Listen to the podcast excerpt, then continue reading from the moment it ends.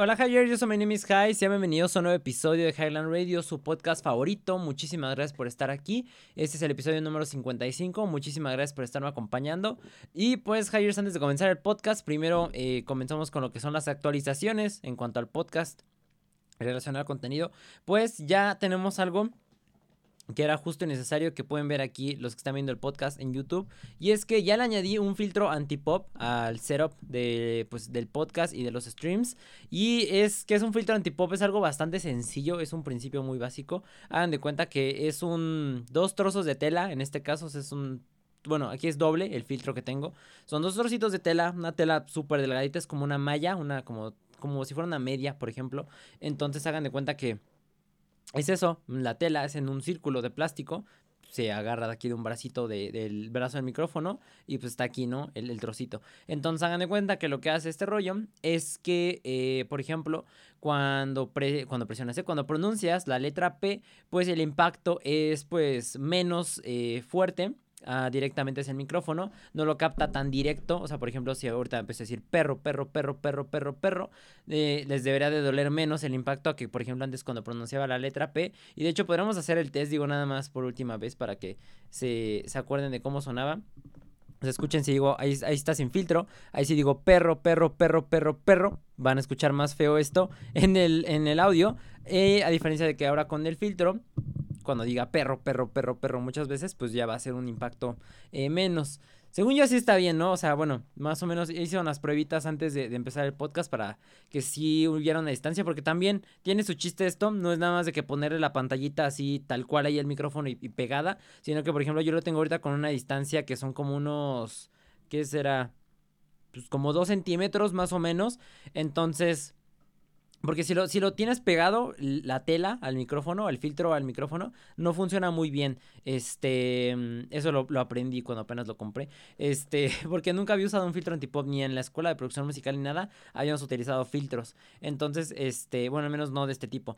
Y eh, pues sí, porque si tienes la tela súper pegada al micrófono, pues cuando digas la, la P o cuando le soples, por ejemplo, también cuando llegas, en, no sé, en caso de que no, es muy raro, a menos que grabes ASMR, pero en caso de que le llegas a soplar al micrófono, que le hagas, pues el, el filtro también como que disipa el aire. Entonces, por ejemplo, si pones, si quieres hacer una prueba y la neta, sí, no sé, a mí me sorprendió un poquito, es que yo puse mi mano al otro lado del filtro, le soplé y pues no se sentía el aire, ¿no? Porque sí tira paro la telita. Entonces, este, está eso también. Y pues sí, en general, los es para que ya no tenga como que tanto, no, no lastime, porque me he dado cuenta en las grabaciones, por ejemplo, que era sostener el micrófono a cierta distancia, ¿no? Y aún así es tenerlo a cierta distancia, pero sin el filtro era más complicado porque como que no le mides tanto y no tienes como que esa, pues ese extra como que te protege, ¿no? De que llega a saturar el audio.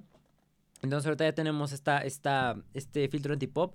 Y la neta sí tira paro, está muy chido. Y estuvo bien barato. Me costó 169 pesos, lo cual estuvo bastante cool. Y hay, varios filtros. Yo les recomiendo que si van a grabar podcast o si van a grabar videos, cómprense uno de estos, que es la, telita, el círculo de telita. Porque, por ejemplo, está el otro que usan, por ejemplo, los de los que graban eh, noticieros.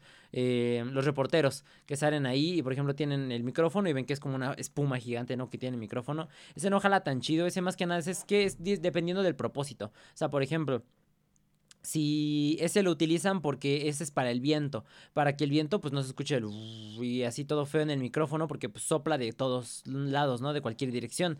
Entonces, en este caso, pues aquí la voz nada más va a ir hacia una dirección, hacia el micrófono. Entonces, por eso es mejor el de círculo. Y también hay otro que es el mismo principio que esto, nada más que en vez de ser un trozo de tela, sorprendentemente es una, un trozo de malla de metal. Y está bien caro, la neta, ese se me hace muy caro porque digo, pues una malla de metal, pues cuánto te cuesta, ¿no? O sea, así más o menos bien no debe ser muy cara. Pero por ejemplo, es, una, es un trozo de malla de metal, pero cuesta 700 varos y la neta sí está cariñoso. O sea, de este de 169 al otro de malla de 700, dicen que jala más chido que este que disipa más chido el aire, ¿no? O sea, bueno, el viento o, reduce más todavía el impacto, que es de mejor calidad. Pero la neta, 700 mm, varos por un filtro ahorita sí es como de... aparte de que mi micro todavía no es tan, tan, tan delicado, ¿no? O sea, eh, les he dicho varias veces, el micrófono con el que utilizo para grabar el podcast es un micrófono dinámico. Esos micrófonos se utilizan en los conciertos, los tiran, los avientan, lo que sea, son prácticamente indestructibles. Entonces, este pues sí, no nos tenemos que estar preocupando tanto porque a veces también si le llegas a hablar muy fuerte puedes llegar a, quebrar la membrana del micrófono o a quemarla dependiendo del micrófono que estés utilizando porque por ejemplo hay unos que son de listón, otros que son este pues sí que tienen, por ejemplo, una laminita de metal. Entonces va dependiendo. El caso es que no necesitamos todavía un filtro de 700 baros, porque la neta sí está cariñoso. Ese igual y ya más adelante. Pero bueno, ahorita el que les digo está jalando chido. Yo espero que escuchen muchísimo mejor el podcast, que, que ya no los destruya cada vez que pronuncie la P o la T o qué otra cosa. O cuando de repente, por alguna razón, se le llega a soplar tantito al micrófono, cosas de ese estilo ya está tirando paro el filtro antipop. Y bueno, Jairus, pasando ahora sí con los temas relacionados al podcast, porque esta semana pues no vi nada, la neta, en cuanto a los animes y cosas así, pues todavía sigo siguiendo, todavía sigo siguiendo, ¿eh? todavía sigo viendo los mismos que estaba viendo la semana pasada, por ejemplo, sigo avanzando con Osama Ranking, voy en el episodio número 10, la neta no sé cuántos episodios son, pero pues ahí la llevo, es el del rey chiquito de 14 años que no puede hablar. Y pues sí, está, está poniéndose chido. Les digo que la neta es este que tiene como que una animación como de caricatura de niños, pero que la neta sí tiene cosas ahí medio zonas También empecé otro que se llama Happy Sugar Life, creo que así se llama. Ajá.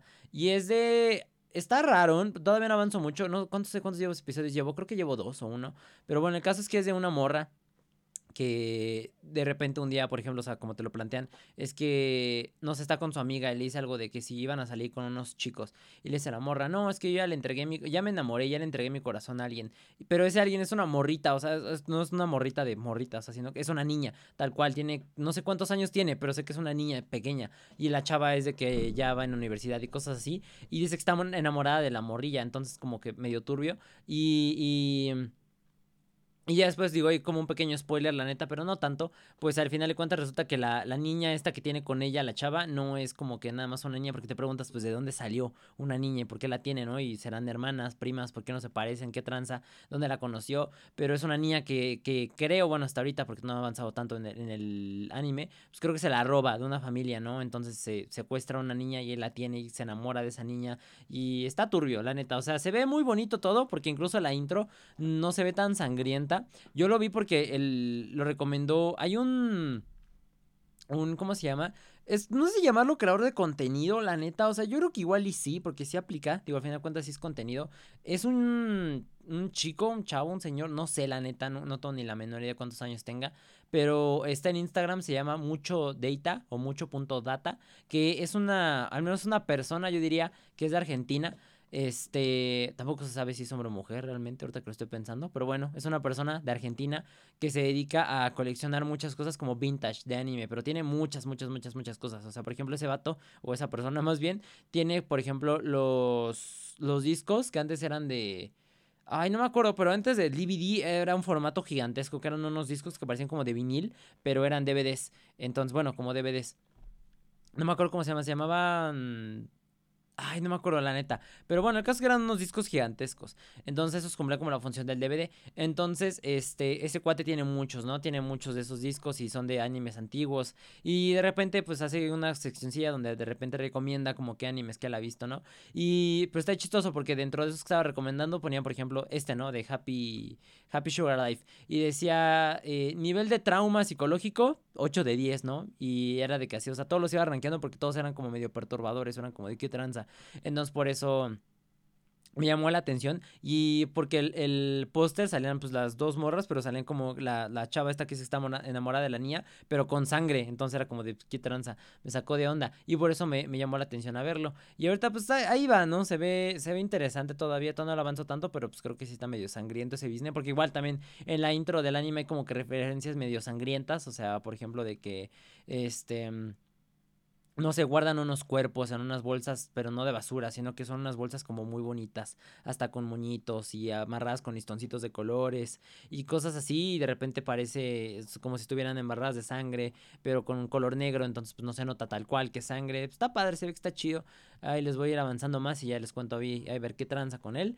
Este, pero bueno, realmente no vi nada más que eso. Y ahora sí les digo, pasando a los temas, pues eh, lo primero que ha estado sonado bastante esta semana relacionada a música, entretenimiento, etcétera, es que eh, apenas se reveló que este Bad Bunny está perdiendo eh, todas las ganancias que genera su canción Zafaera. Si se acuerdan y remontemos a los tiempos de pandemia, bueno, ahorita todos son tiempos de pandemia, pero bueno, al inicio de la pandemia 2020, cuando salió el álbum de Bad Bunny de Yo hago lo que me da la gana, ese álbum que tiene un morrito ahí como que corriendo en una bici, eh, tiene esta canción que se llama Zafaera, que estaba muy conocida por la parte donde decía algo de ¿Cómo decía? Ay, no me acuerdo. Algo decía de ya llegó tu tiburón, si no me equivoco. Pero bueno, era una monstruosidad esa rola. Fue como, yo lo vi como el intento de los artistas latinos y de reggaetón intentar hacer algo como Tyler the Creator. Porque Tyler the Creator, si lo han escuchado, al rapero tiene como esta costumbre de unir dos canciones o de cambiar el beat radicalmente dentro de una misma canción. Y es, algo raro, no siempre suena muy bien, la neta. A veces sí, a veces no, la mayoría de las veces no. Pero bueno, el caso es que tiene como que esa costumbre, ¿no? En los álbumes, de, les digo, unir dos canciones como si nada, que nada tienen que ver. Y eso mismo como que se intentó con esta rola de, de Zafaera, ¿no?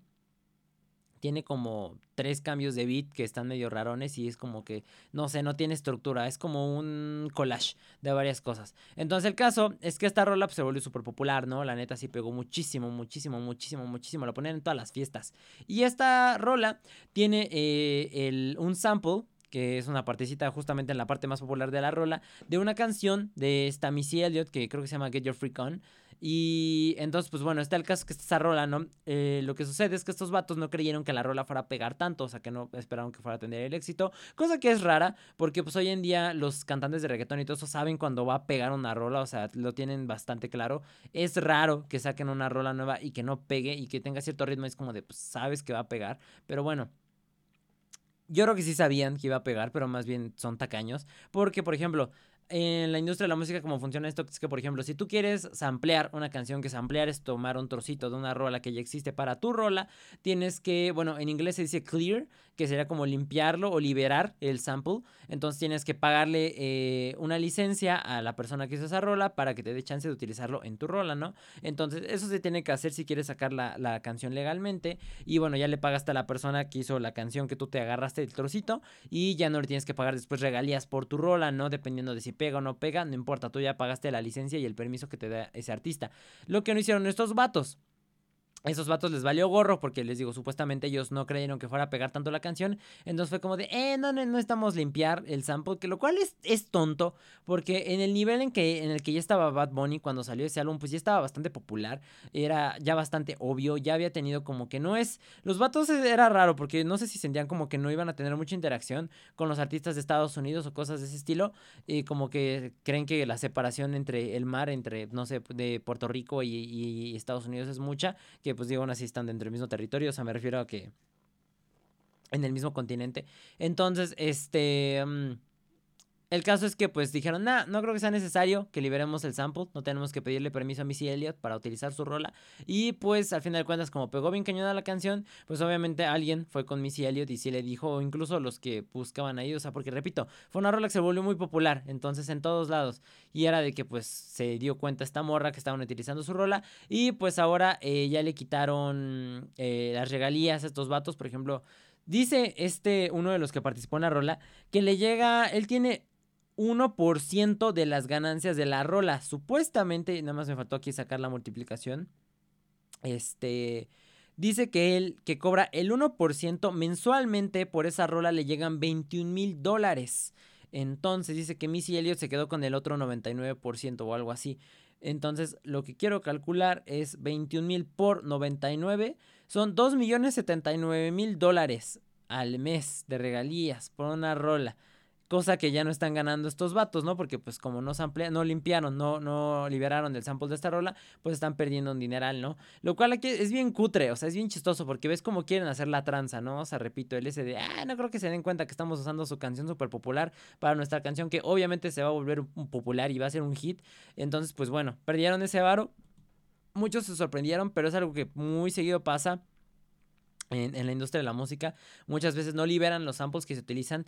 A veces salen con la suya, porque, por ejemplo, hay quienes llegan a samplear rolas de otros artistas, pero les hacen modificaciones muy cañonas que termina siendo la rola indetectable, ¿no? Que no sabes que, no, no identificas que es la, la, rola de otra persona o la voz de otra persona, a menos que salga años después y que digan, ah, sí, utilizamos la voz de este vato, o utilizamos esto y esto y esto y esto, y lo super transformamos para que sonara como esto, a menos que lo digan, nunca se enteran, ¿no? Pero en este caso sí bien descaradamente agarraron tal cual la parte del bichito, la pusieron ahí. Y es de que, pues, eh, no creo que se llegan a dar cuenta, ¿no? Entonces, pues bueno, perdieron ese varo. La neta se me hace una jalada. Como que siento tan profesionales no se hayan dado cuenta de este rollo. Pero pues yo creo que repito, sí sabían que se iba a volver popular la canción, pero les dio codo pagar, ¿no? La neta. Más bien no querían hacer eso. También otro tema que fue noticia el día de hoy es que se detuvo al exgobernador del estado de Nuevo León, este Jaime Rodríguez Calderón, mejor conocido como el Bronco.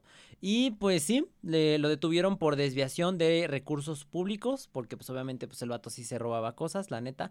Y pues ahorita ya lo detuvieron chido, chido, o ya está en el penal y está chido porque dicen que le tocó ya con el penal renovado y cosas de ese estilo.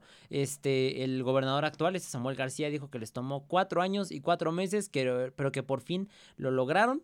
Y pues sí, ahí anda el compa. Lo chistoso es que sacaron un montón de memes, porque por ejemplo, en el video donde decían la noticia era como de, bueno, ya no va a haber memes y también hay otro que puso, y ya no va a haber directo, eso quiere decir que ya no va a haber directos en Twitch, porque este bronco también hacía streams en Twitch, entonces, este, que nunca los vi, ahorita me dio curiosidad, los voy a buscar ahorita a ver qué tranza, pero bueno, el caso es que ya lo detuvieron, también muchos estaban diciendo de, ah, bueno, le van a mochar las manos y cosas de ese estilo, y pues está cañón, ¿no? O sea, porque pues, ¿quién diría que se lo iban a detener?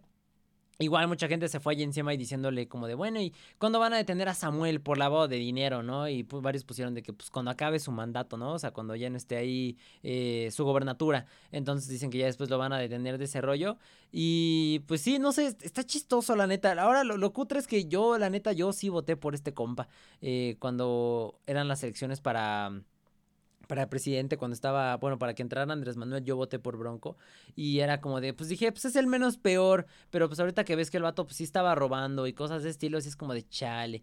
Me decepcionó, era mi gallo. Pero pues valió gorro. Y, y pues sí, por ejemplo, decía este Samuel también dice, ¿quién robó o desvió recursos públicos a sus amigos, a sus sobrinos o a sus favoritos o campañas va a ir a la cárcel, ¿no? Que era lo que estaban sacando. Y también pusieron de que el hashtag de Bronco firmas. Y pues sí, eh, pues ahorita ya está en la cárcel Bronco, a ver qué tranza. Eh, también dice que, por ejemplo, el SAT congeló cuentas a dos exfuncionarios de, de Bronco. Se tras detectar presunta simulación de operaciones y triangulación de recursos públicos, la Subsecretaría de Administración Tributaria, SAT NL, SAT de Nuevo León, congeló el pasado 8 de marzo de manera precautoria las cuentas bancarias de dos exfuncionarios de primer nivel del gobierno de Jaime Rodríguez eh, Calderón. Entonces, pues también ahí el SAT ahí andaba al tiro, que es ahí cuando les he dicho, banda, mucha gente también me sorprendió. Esta semana también tuvo un video que se volvió como medio popular son. O sea, me refiero a que tuvo 100 mil vistas y era como que, pues, ni al caso, no pensé que fuera a tener vistas. Donde yo decía que yo sí pagaba mis impuestos, ¿no? Porque hay una morra que, que justamente hablando de lo del feminismo dijo, nah, es que de seguro pues ya se gastaron todos los impuestos del año en, en remodelaciones por las protestas, ¿no? Y yo le dije, la neta, morra, si tú no pagas impuestos, cállate, ¿no? Porque la neta tú no sabes qué tanto se paga de impuestos y la neta no creo que estés muy feliz de saber que tus impuestos están siendo utilizados para eh, repintar cosas, ¿no? Y para estar restaurando la ciudad. Entonces, pues ya la morra ni me contestó. Yo pensé que sí me iba a contestar, que sí iba a decir que sí pagaba impuestos. Y un vato me preguntó que si yo pagaba impuestos. Y yo le dije, pues la neta, yo sí pago. Yo sí estoy dado de alta en el SAT. Eh, ya les había contado, desde que empecé a, a, percibir ganancias de YouTube, estoy dado de alta en el SAT desde entonces y hago mis declaraciones y todo ese rollo, entonces pues sí estoy al tanto de este business y, y pues sí, ¿no? A final de cuentas eh, ya detuvieron a este compa, les digo, y el SAT también andaba tras él y pues a ver qué onda, a ver si no lo liberan, porque muchos dicen que no se va a tardar en que salga, que, que va a salir libre luego, luego, pero pues quién sabe, la neta, no sé qué tanto convenga, o sea, al menos a Samuel no le conviene liberarlo, a menos que no se bajo fianza o cosas de ese estilo, pero pues ahorita ya está, se ve jalado, ¿eh? Porque la neta, pues nunca te imaginas ver a un funcionario público como el Bronco, ¿no? O sea, o como no sé, es como ver a Peña Nieto eh, en la cárcel, ¿no? Y lo ves ahí de que sentado ahí en la celda y hasta le estaban tomando la presión y cosas de ese estilo, o sea, así como que saca un poquito de onda, pero pues ya detuvieron a este compa. Y pasando al siguiente tema, pues eh, la semana pasada, ven que publicamos el podcast justamente el 8 de marzo, que fue el día Ya no tanto es como proclamado como el Día de la Mujer, o sea, originalmente sí se celebra el Día de la Mujer el 8 de marzo, pero también varios este, TikTokers estaban diciendo y varios creadores de contenido que más que nada el 8 de marzo ya se volvió como en el Día del Feminismo, porque están como que mucho con eso, ¿no? De estar promoviendo el feminismo. Entonces, pues bueno, se hizo la marcha, como siempre, pues fue un desmán. Fíjense que hasta eso no tanto como yo esperaba, yo me esperaba más desmán y más destrucción por la marcha, la neta, ahora sí como que se medio calmaron dos, tres, donde sí estuvo perro fue en Monterrey, y sí estuvo más cañón porque de que quemaron la puerta del ayuntamiento y cosas de ese estilo, acá más perro, ahí sí se pusieron muy intensas, aquí no tanto. Aquí ya muchas cosas están cercadas, por lo que ya no se puede hacer tanto daño a la propiedad pues, pública y privada.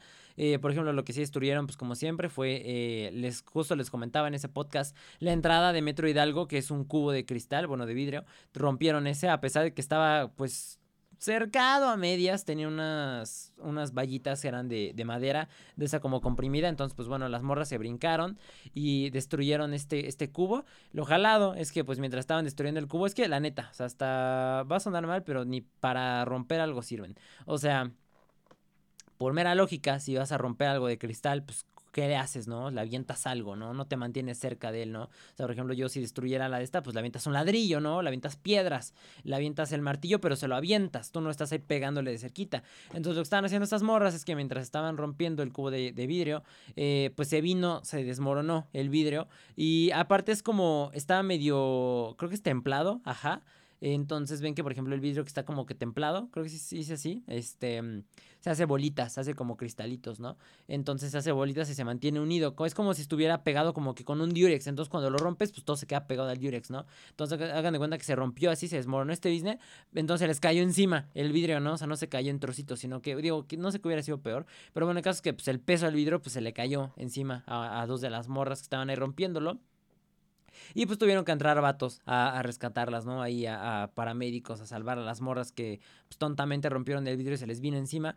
Entonces, pues bueno, se destruyeron eso, destruyeron pues una que otra cosilla ahí, patrullas, por ejemplo, eh, las bardas, había gente muy loca, por ejemplo, hay una morra que estaba pateando una de las vallas que estaba ahí en Palacio Nacional, estaba dando de patadas, o sea, pero estaba como que haciendo combate con la valla, ¿no? O sea, porque estaba hasta brincando y, y de repente volteaba y ¡fum! y le metía acá de que una patada de caballo y cosas así. Entonces, como que. Eh, yo el cringe de siempre, pero no estuvo tan intenso como yo esperaba, la neta. Tampoco vi tantos TikToks. O les digo que será que también varias de las feministas que promueven ese business, pues ya me bloquearon. Por ende, también no llegué a ver tantos TikToks relacionados a.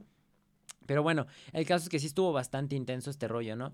Este, pero pues, eh, más o menos. A raíz de la marcha, pues ya fue que, que varias, hay varias eh, mujeres empezaron a pues sí, hablar sobre distintos casos de, de, abuso, de acoso, de agresión que han sufrido por parte de hombres, ¿no? O al menos supuestos casos. Por ejemplo, uno de los que más sonó, y, y este curiosamente no fue eh, expuesto por una mujer, sino que ven que este Jordi Rosado tiene un programa de entrevistas que se llama La Entrevista con Jordi Rosado, ¿no? Y invita a distintas personas que son pues del miedo, del miedo, ¿eh? del medio, de, de, de la farándula, del espectáculo, etcétera, ¿no? Entonces, pues invito a Luis de Llano, que Luis de Llano es un productor muy popular aquí en México.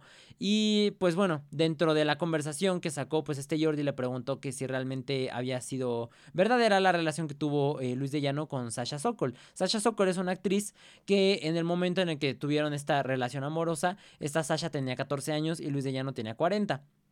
Entonces, pues este vato le dijo, no, pues sí, fue real, la neta sí me enamoré de ella, ya me había mandado a la fregada, pero pues después sí seguimos y como que sí jaló un poquito y 10 años después de que se dio esto todavía siguieron trabajando, ¿no? Entonces, bueno, salió esto y pues es ahí donde la gente brincó y para empezar se le fueron encima a Jordi porque le dijeron, ah, es que como no eh, afrontaba, bueno, no, como no, ajá, enfrentaste a este vato, como no le dijiste como de, no, pero es que estuvo mal, que, que ella era una niña, cosas así, o sea, para empezar, eso es algo que ya pasó hace como 30 años aproximadamente Ahora, también digo, la gente no lo mide, o sea, todos se la quieren dar de justicieros sociales y de, ¿por qué no le dijiste? ¿Y por qué no esto y aquello? Porque es como de, men, el vato, pues quieras o no, todavía tiene contactos, ¿no? Y aparte, pues, ¿qué iba a hacer Jordi en ese momento? O sea, iba a detener la entrevista iba a ser como de que, pues, no, es que ¿por qué lo hiciste? Y lo que sea. O, por ejemplo este, pues tan sencillo, ¿no? Pudo haberlo hecho eso, eso Jordi y le pudo haber dicho este Luis como de, pues, ¿sabes qué? No quiero que postees la entrevista, no quiero que la subas, porque pues pueden hacer eso, ¿no? O sea, por ejemplo, yo que grabo las entrevistas con los, con los eh, invitados que tengo,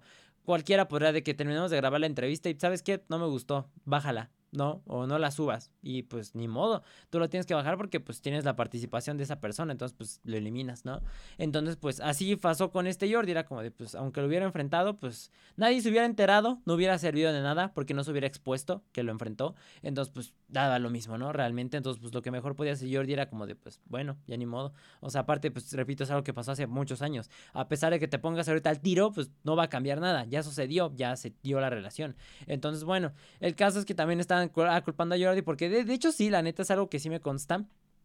Eh, que decían que, por ejemplo, en la entrevista con este Jordi siempre toman, siempre están tomando algo, siempre toman pues ya sea tequila, whisky, lo sé, lo que sea, normalmente toman pues bebidas alcohólicas, ¿no? Raros son los que llegan a solo tomar agua o que toman café o refresco o jugo, etcétera, pero bueno, la mayoría toman una bebida que los alcoholiza, ¿no? Entonces decían de que pues ya no iban a dejar que Jordi pues les diera de tomar a las personas porque pues así no salían las historias chidas, ¿no? Porque pues no terminaban confesando sus crímenes, por ejemplo, también este... Mmm, este, ay, se me olvidó cómo se llama. Este. Mmm... Ay, espérame. Déjame buscar el nombre porque si no, no me acuerdo. No me acuerdo cómo se llama. Uh, Roberto Palazuelos. Este él también eh, confesó que había matado a alguien eh, en, la entrevista con este Jordi. Y pues ya ese ya es un crimen. Y pues también está otro vato que confesó haber tenido pues una relación amorosa con una menor de edad. Entonces dicen que pues este Jordi está ahí haciendo como que los famosos confesen sus crímenes en la, en la entrevista. Y pues sí, mucha gente se le fue encima a Jordi. Obviamente pues al señor también, digo a este Luis de Llano, por ese rollo de que no, es que sí tenía eh, tantos años y era una relación y lo que ustedes quieran. Ahora, ¿qué es este rollo, no? Porque pues le han preguntado a varios artistas que qué, opinan sobre este rollo, sobre la relación con, que tuvo con Sasha. Y pues decían que, pues a final de cuentas, era pues la morra sí sabía lo que estaba haciendo, ¿no? Porque era de, pues no te apuntaron con una pistola, no te forzaron a tener una relación con este vato, a que tú supuestamente te enamoraras de él. Este, le preguntaron incluso, bueno, en esos tiempos había entrevistas que le hicieron a su hermano, a los papás, y era como de que, pues sí, está bien, no falla, ¿no? O sea, no veían como mal la que tuvieran una relación, ¿no? Con una niña de 14 años con este cuate de 40. Que ahí, ahí también digo, no, está chistoso, se me hace curioso, por ejemplo, los adolescentes, se podría decir, de 14 años de esos tiempos, no se ven como los de ahorita. O sea, bueno, o sea, lo que voy es que 14 años en esos tiempos se veían un poquito más grandes, la neta, se veían como de 20, ¿no? Y como que siento que hubo como que una brecha. O sea, hagan de cuenta que hubo mucho, una, una, sí, una generación completa que se veían más grandes de lo que eran. Después otra generación donde ya se veían de la edad. Por ejemplo, los de mi generación de 14 años, sí nos veíamos de 14 años, sí nos veíamos como niños. Y después la siguiente generación ya no se ven de la edad que tienen, ¿no? O sea, ya se ven más grandes. Las morras ya se ven más grandes. Entonces, por ejemplo, no sé, se me hace curioso ese detalle, por ejemplo. Igual y también por eso no veían tan mal que tuviera una relación esta morra con este cuate. Este, pero bueno, al final de cuentas también era de por qué razón estaba eso, ¿no? O sea, por qué se dio. Y era pues porque a final de cuentas pues eran lo que hacía esta morra famosa y por los contactos, por los papeles, para que pues le ayudara a crecer su carrera, ¿no? A final de cuentas, entonces no es como que tan inocente de, ay, sí, nada más como que la manipuló o nada más quiso como que mantener una relación amorosa porque sí, no. O sea, la morra, la neta, también como que, y la familia también era como pues para sacar un provecho, ¿no? Sobre todo porque aún así hoy en día todavía se han de hecho ahí eh, un, uno de mis viewers, un moderador, no recuerdo muy bien, creo que un moderador me contó que que de su familia, creo que un primo o algo así, eh, su familia había tenido como un matrimonio arreglado para dicho primo y todo un desmán, ¿no? O sea, el caso es que sí llega a suceder todavía que se hacen como que esos matrimonios arreglados, ¿no? Para sacar algún beneficio. Ah, Simón, creo que sí era un que me dijo algo de que querían juntar los terrenos, que, que se habían, que la familia le arregló eso para que se casara con tal morrita de tal familia que conocían para que se juntaran los terrenos, ¿no? Y así tener las, las parcelas, ajá, más grandes. Entonces sí, todavía se sigue dando ese rollo para sacar pues un beneficio a final de cuentas. Entonces, pues bueno, todavía se da actualmente, digo, no debería de, es triste, pero pues todavía sigue sucediendo. Pero bueno, el caso es que igual aquí aplica, ¿no? O sea, eh, era que tener la relación con este cuate, ¿a cambio de qué? Pues a cambio de fama, a cambio de crecer la, la, la carrera de esta morra. Y ahorita pues ya, por ejemplo que en ese tiempo era como decir, le sacamos un provecho, no hay nada malo. Y ahorita que ya existe el movimiento feminista y que ya existe toda este, esta cosa que de, según más o menos respaldaría a todas las morras que han sufrido pues alguna cosa y así, pues es como de, ah, bueno, pues ahora sí ya voy a sacar mi caso, que pasó cuando yo, eh, conscientemente a los 14 años, ahorita ya pasaron como 30 años de que sucedió eso, pero aún así lo voy a sacar a la luz. ¿Por qué? Porque me conviene, ¿no? Por ejemplo, está ese caso, ¿no? De esta Sasha Sokol y Luis de Llano. Ahora también salió este otro caso del cual estuvimos pues bastante, eh, hemos estado bastante al tanto más bien desde que, desde que ocurrió. Y es que hay una chava en TikTok con la que había tenido como que hay varios roces, eh, porque fue cuando fue lo del lenguaje inclusivo, que decían, no, es que no respetan el lenguaje inclusivo y la identidad de las personas y tanta fregadera y cosas de ese estilo. este esta morra se llama Nick Sofía Díaz y pues bueno, ya habíamos tenido ese rollo y vi que había subido unos videos porque ella comenta que de hecho sí en el 2020, 2019, 2020 subió un video el 8 de marzo eh, contando eh, su historia de que había sido eh, abusada por una persona cuando ella tenía 16 años, ¿no? Entonces bueno, ella subió ese video y este...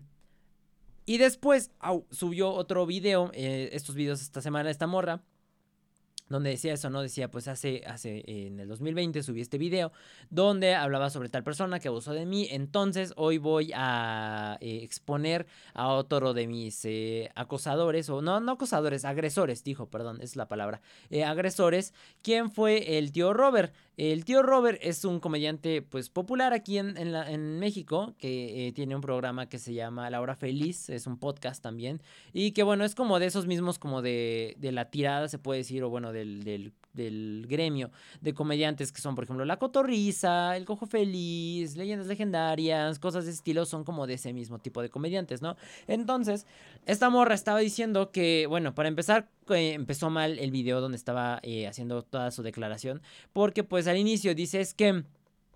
Yo hablé en, el, en 2020 que una persona abusó de mí cuando yo tenía 16 años. Y, dijo que se iba a poner a hablar eso del tío Robert, cosa que ahí está mal porque pues a veces la gente no pone mucha atención y podría confundir que quien abusó de ella eh, fue el tío Robert, pero no, porque lo del tío Robert sucedió cuando ella tenía 19 años, cuando ya era mayor de edad. Y lo curioso aquí es que, por ejemplo, no expuso a la persona que sí cometió eh, una violación, ¿no? o sea, que sí abusó de ella, porque el tío Robert en ningún momento abusó de ella. Entonces es como de, pero ¿por qué no la expusiste, no? O sea, si esa persona realmente te hizo algo, ¿por qué no hablaste de ese rollo, no? O sea, será porque no es una persona pública como el tío Robert, porque no te convenía sacar algún beneficio, porque no te convenía quemarlo, porque no tenía pues algún chiste. Entonces, pues bueno, Empezó esta morra diciendo que, que, ella había tenido este, esta relación que conoció al tío Robert cuando fue a un club de comedia sola. Entonces, este, que pues lo conoció, le pasó, él, él le pidió su Instagram a ella y se lo pasó, que porque se la había hecho muy guapa, empezaron a platicar, etcétera. El tío Robert desde un inicio le planteó sus intenciones con ella de que era de que, pues la neta, ¿sabes cuántas morras quisieran estar platicando conmigo y que pues yo tener sexo con ellas y así? O sea, el vato iba a lo que iba, ¿no? O sea, le dijo la neta, quiero tener relaciones contigo, ta, ta, ta. Entonces, pues bueno, siempre estuvo presente eso. Ah, y esta morra, pues se estuvo negando, ¿no? Porque la neta, pues decía que ella no se sentía preparada, que no quería, etcétera. Pero bueno, el caso es que siempre estuvo presente y desde el inicio. Y conforme el tiempo también le estaba, dice y dice, ¿no? Como de vamos a tener, eh, tú me dijiste que ibas a tener conmigo, porque no tienes todavía, porque no quieres, etcétera. Y la morra ahí seguía. Y por lo que se entiende, pues fue una relación que duró meses, ¿no? O sea, yo al inicio cuando vi los videos pensé que era algo que había sucedido en, en un transcurso de un mes, por ejemplo, no de unas semanas, pero no, fue de meses. Entonces esta morra seguía ahí, seguía y seguía. ¿Por qué razón? Nunca lo aclara en el video, pero yo creo que es bastante evidente como que querer conocer gente, ¿no? O sea, yo creo que la morra quería como que conocer a los otros comediantes, este, pues bueno, de cierta forma también como que andar de aquí por allá y de patita de perro con el tío Robert, este, cosas así, ¿no? O sea, a final de cuentas, repito, sacarle un provecho, ¿no? Sacar a una ventaja de dicha relación. Este, también cuenta que, por ejemplo, pues la morra eh, a su edad, a los 19 años, pues, eh, se alcoholizaba bastante, decía que consumía 30 shots de mezcal, este, que en múltiples ocasiones el tío Robert la llegó a regañar por haberse puesto borracha, lo cual pues yo no veo que tenga nada de malo, pero para la morra sí. Incluso había comentarios de las morras que decían, es que ven que en una parte está diciendo que la regañó, quiere decir que estaba ejerciendo una autoridad sobre ella, a pesar de que él no debía, porque pues no era su papá ni nada, era como de men te están regañando por tomar, por haberte puesto borracho, o sea, eso cualquiera lo hace, incluso tus propios amigos te regañarían por ponerte borracho, porque pues mendigo vato, nadie quiere tener un amigo que está de bulto, ¿no? Entonces, pues era obvio, o sea, la neta yo nunca le vi lo malo en que la regañara, pero bueno, para la morra era malo, ¿no? Y también para otras tipas. Entonces, bueno. A pesar de todo esto, de los estados en los que se llegaba a encontrar esta morra Sofía, pues eh, el tío Robert nunca ah, sacó provecho de esto, nunca la abusó de ella, nunca la tocó sin su consentimiento, nunca hizo nada. Siempre que se ponía mal esta morra, el vato la mandaba por un Uber y la mandaba a su casa y ya, ahí quedamos, ¿no? Porque la neta, pues decía, no me quiero como que hacer cargo de ti, ¿no? Y él decía como de, pues es que estos son los problemas de andar con una chavita, etcétera. Que digo, también el tío Robert se me hace pues medio jalado como que te buscaras una morra, porque digo, esto se dio cuando ella tenía 19, el tío Robert 39, una diferencia de 20 años, la cual está pues bastante pasada de lanza. Es como de, pues, tú hubieras buscado una un poquito más grande, ¿no? Como unos, no sé, 25 todavía, cosas así. Pero de 19 con 39, pues como que no está tan chido, la neta. Entonces, este era pues obviamente lo que tenía que, que, enfrentarse al tener una relación con una persona pues 20 años menor que él, ¿no? Y pues bueno, el caso es que nunca le hizo nada, nunca la forzó. Este, incluso por ejemplo en, los, en las historias cuenta esta morra que que llegó a viajar con él, que él, por ejemplo, le compró vestidos, le compró tres vestidos, que para que lo acompañara un fin de semana, a un evento que tenía él de comediantes, y pues que esta morra, a pesar de todo lo que ya había sucedido anteriormente, que ya habían tenido como que ciertas bronquillas y cosas así, esta morra accedió a acompañarlo eh, un fin de semana, a viajar con él y a conocer más gente, etcétera. Entonces, pues bueno, o sea, era como de, pues estuviste porque quisiste, la neta, ¿no? O sea, nunca se mencionó de, es que me jaló del brazo, es que me obligó, es que me amenazó es que me dijo, es que lo que sea, no, nunca se le obligó a la morra a hacer nada. Entonces, pues ella sí estaba ahí porque quería nada más y ahorita pues ya está exponiendo de que supuestamente el tío Robert fue un agresor de ella, que pues no le hizo nada el vato, repito, todo fue bajo consentimiento con una persona mayor de edad. Entonces, pues no, no, no le vi nunca el chiste donde le hizo algo el tío Robert, pero bueno, para esta morra, puta, súper mal su relación tóxica con él. Entonces, pues bueno, ya a raíz de, ese rollo, pues ya se empezó a armar todo un desmán. Yo la neta hice un video dando mi opinión desde el inicio que la neta dije, este rollo no es una agresión, no es algo que deberás estar reportando o... pues sí, ¿no? Eh, publicando en redes diciendo, ah, es que es un abuso, porque pues no hay abuso, por donde le quieras ver, no hay morra, no te hizo nada malo, realmente. ¿Fue una relación tóxica? Sí, incluso también cuando vi lo del tío Robert fue de, güey, inteligente. O sea, lo que voy es como del vato. Si es pervertido, pero pervertido decente, yo diría. No, o sea, porque hay otros de que, pues, ay, sí, ya te emborrachaste, pues órale, matanga, ¿no? Y órale, vente para acá. Pero, por ejemplo, pues el vato siempre la mandaba a su casa, ¿no? Y era como de que la regañaba y cosas de ese estilo. Entonces era como de. Era bastante decente. Entonces, este. Bueno, el caso es que esta morra no era como. No es algo que se exponga como un caso de abuso, ¿no? O agresión o algo así. Era como de, pues no. Era una relación tóxica y ya. Y tú estabas ahí por tonta, la neta. ¿No? Y el otro vato, pues también para qué te tenía ahí, ¿no? Entonces, este. Bueno se dio todo este rollo, yo, yo hice el video, la neta, mucha gente se le volteó a esta morra porque la neta era como de, bueno, igual y terminaste la relación o te fuiste o ahora más bien lo estás exponiendo porque pues ya no te quiso patrocinar, ¿no? Ya no te quiso comprar cosas, ya no te quiso llevar a los eventos, ya lo dieron por terminado y ahorita como que te ardiste y fue como de, ah, pues lo voy a exponer ahorita que está todo el rollo del feminismo, las denuncias, el 8 de marzo y así pues conviene sacar a relucir este caso a pesar de que haya sucedido hace em, tres años, si no me equivoco. Entonces, este, pues sí, salió este rollo, les digo, mucha gente se le fue encima a esta morra, eh, unas que otras, pues las que siempre, ¿no? Las feministas clásicas, pues, siempre ahí defendiendo de yo te apoyo, hermana, todas juntas y la fregada. Entonces, pues salieron así varias. Y de, después, hasta el día de hoy, esto empezó el. Miren, de hecho, aquí yo hice mi video. Déjame acordarme con qué fecha. Pero hoy, eh, martes, 15 eh, de marzo, bueno, cuando estoy grabando esto, y el tío Robert sacó un comunicado donde pues exponía que pues todo esto fue, pues hay cosas que sacó de contexto esta morra para beneficiarse a sí misma, este, que pues nunca hicieron pues nada, que no estuviera bajo el consentimiento de ella. Mira, el video que yo subí lo subí el... Aquí está. Hace tres días, hace tres días. Eso fue el... Chale, nada más dice tres días. Me choca porque no te pone la fecha tal cual. Pero bueno, fue hace tres días, entonces fue un, dos, tres. El. Espérate. Sábado, si no me equivoco, lo subí el sábado. Y bueno, ya ahorita el martes ya el tío Robert se, se, se, pronunció. Yo la neta no pensé que fuera a hacer caso, pero sí tuvo cierta repercusión lo que hizo esta morra. Porque, por ejemplo, le cancelaron un show al tío Robert en el Vive Latino y otras cosas que tenía por ahí, otros proyectos, por lo que yo entiendo. Entonces, bueno, pues sí tuvo un impacto, ¿no? Por eso, pues también el vato se ve bastante enojado en el video que sacó. Y pues sí explicó todo ese rollo de que, pues la neta, nunca habían hecho nada malo. Este, que pues la morra esta, pues que planeaba demandarla por las cosas que hizo, por daños y perjuicios, porque no puedes demandarla por difamación, por ejemplo, ¿no? Porque pues ahorita ya no existe esto de la difamación. Aquí en México ya no es algo que puedas demandar, pero sí lo de daños y perjuicios por lo que ella, ella dijo.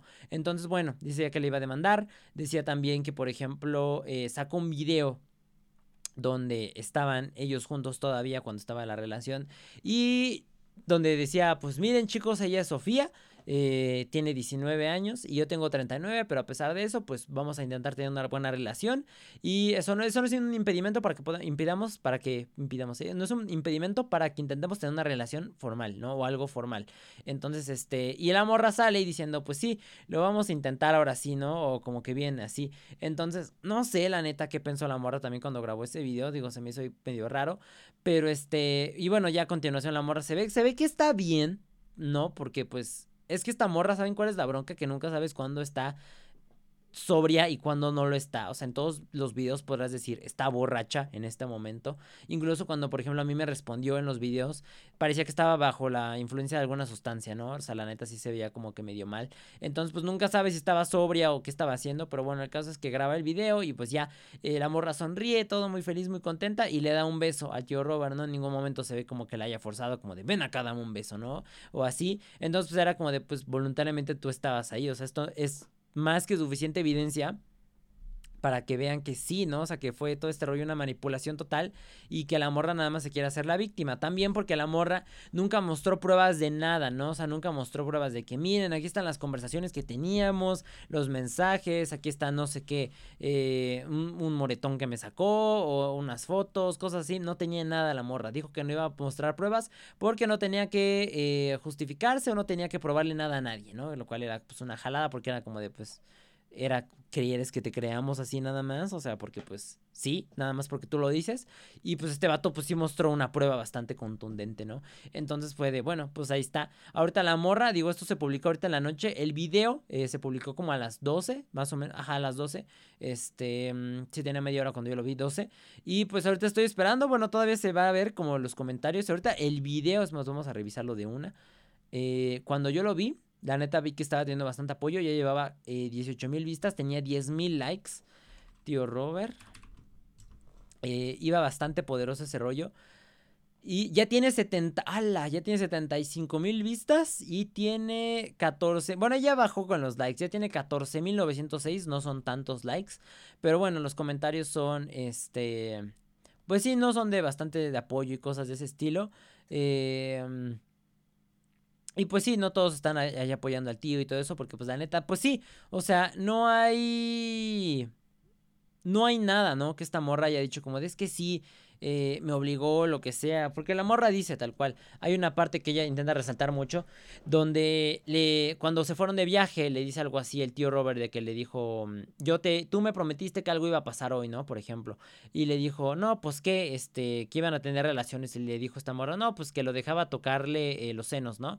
Y que este cuate, pues que sí, la tocó, pero bueno, porque esta morra le dio permiso. Y eso fue lo que más resaltó la morra. Igual lo que más ha intentado resaltar la morra es de que ella tenía 19 y este cuate 39, que sí es una diferencia de 20 años, repito, pero pues la morra ya, ya era mayor de edad, ¿no? A final de cuentas, si la morra, y lo repito, o sea, tiene malicia nada más cuando le conviene, o sea, ya tiene como que, y es... Eh, para ella ya es prudente tomar muchísimo a sus 19 años, pero no el aceptar o negarse tener una relación con un hombre de 39 años, ¿no? Entonces como que para, dependiendo de qué le conviene, dependiendo que no, por ejemplo, ahorita la morra también se ha pasado de lanza, de repente la ha tirado a otras chavas, eh, la neta sí es como, es esas que se lleva y no se aguanta. Y yo me di cuenta cuando tuve las broncas con ella cuando yo tuve como que ese, ese rollo de los TikToks de respondernos, era de que esa morra, de que ella sí le tiraba a gente y sí juzgaba a gente y mentaba madres y cosas así, pero llegaba alguien que yo nunca le menté a la madre, yo nunca le, le dije nada malo,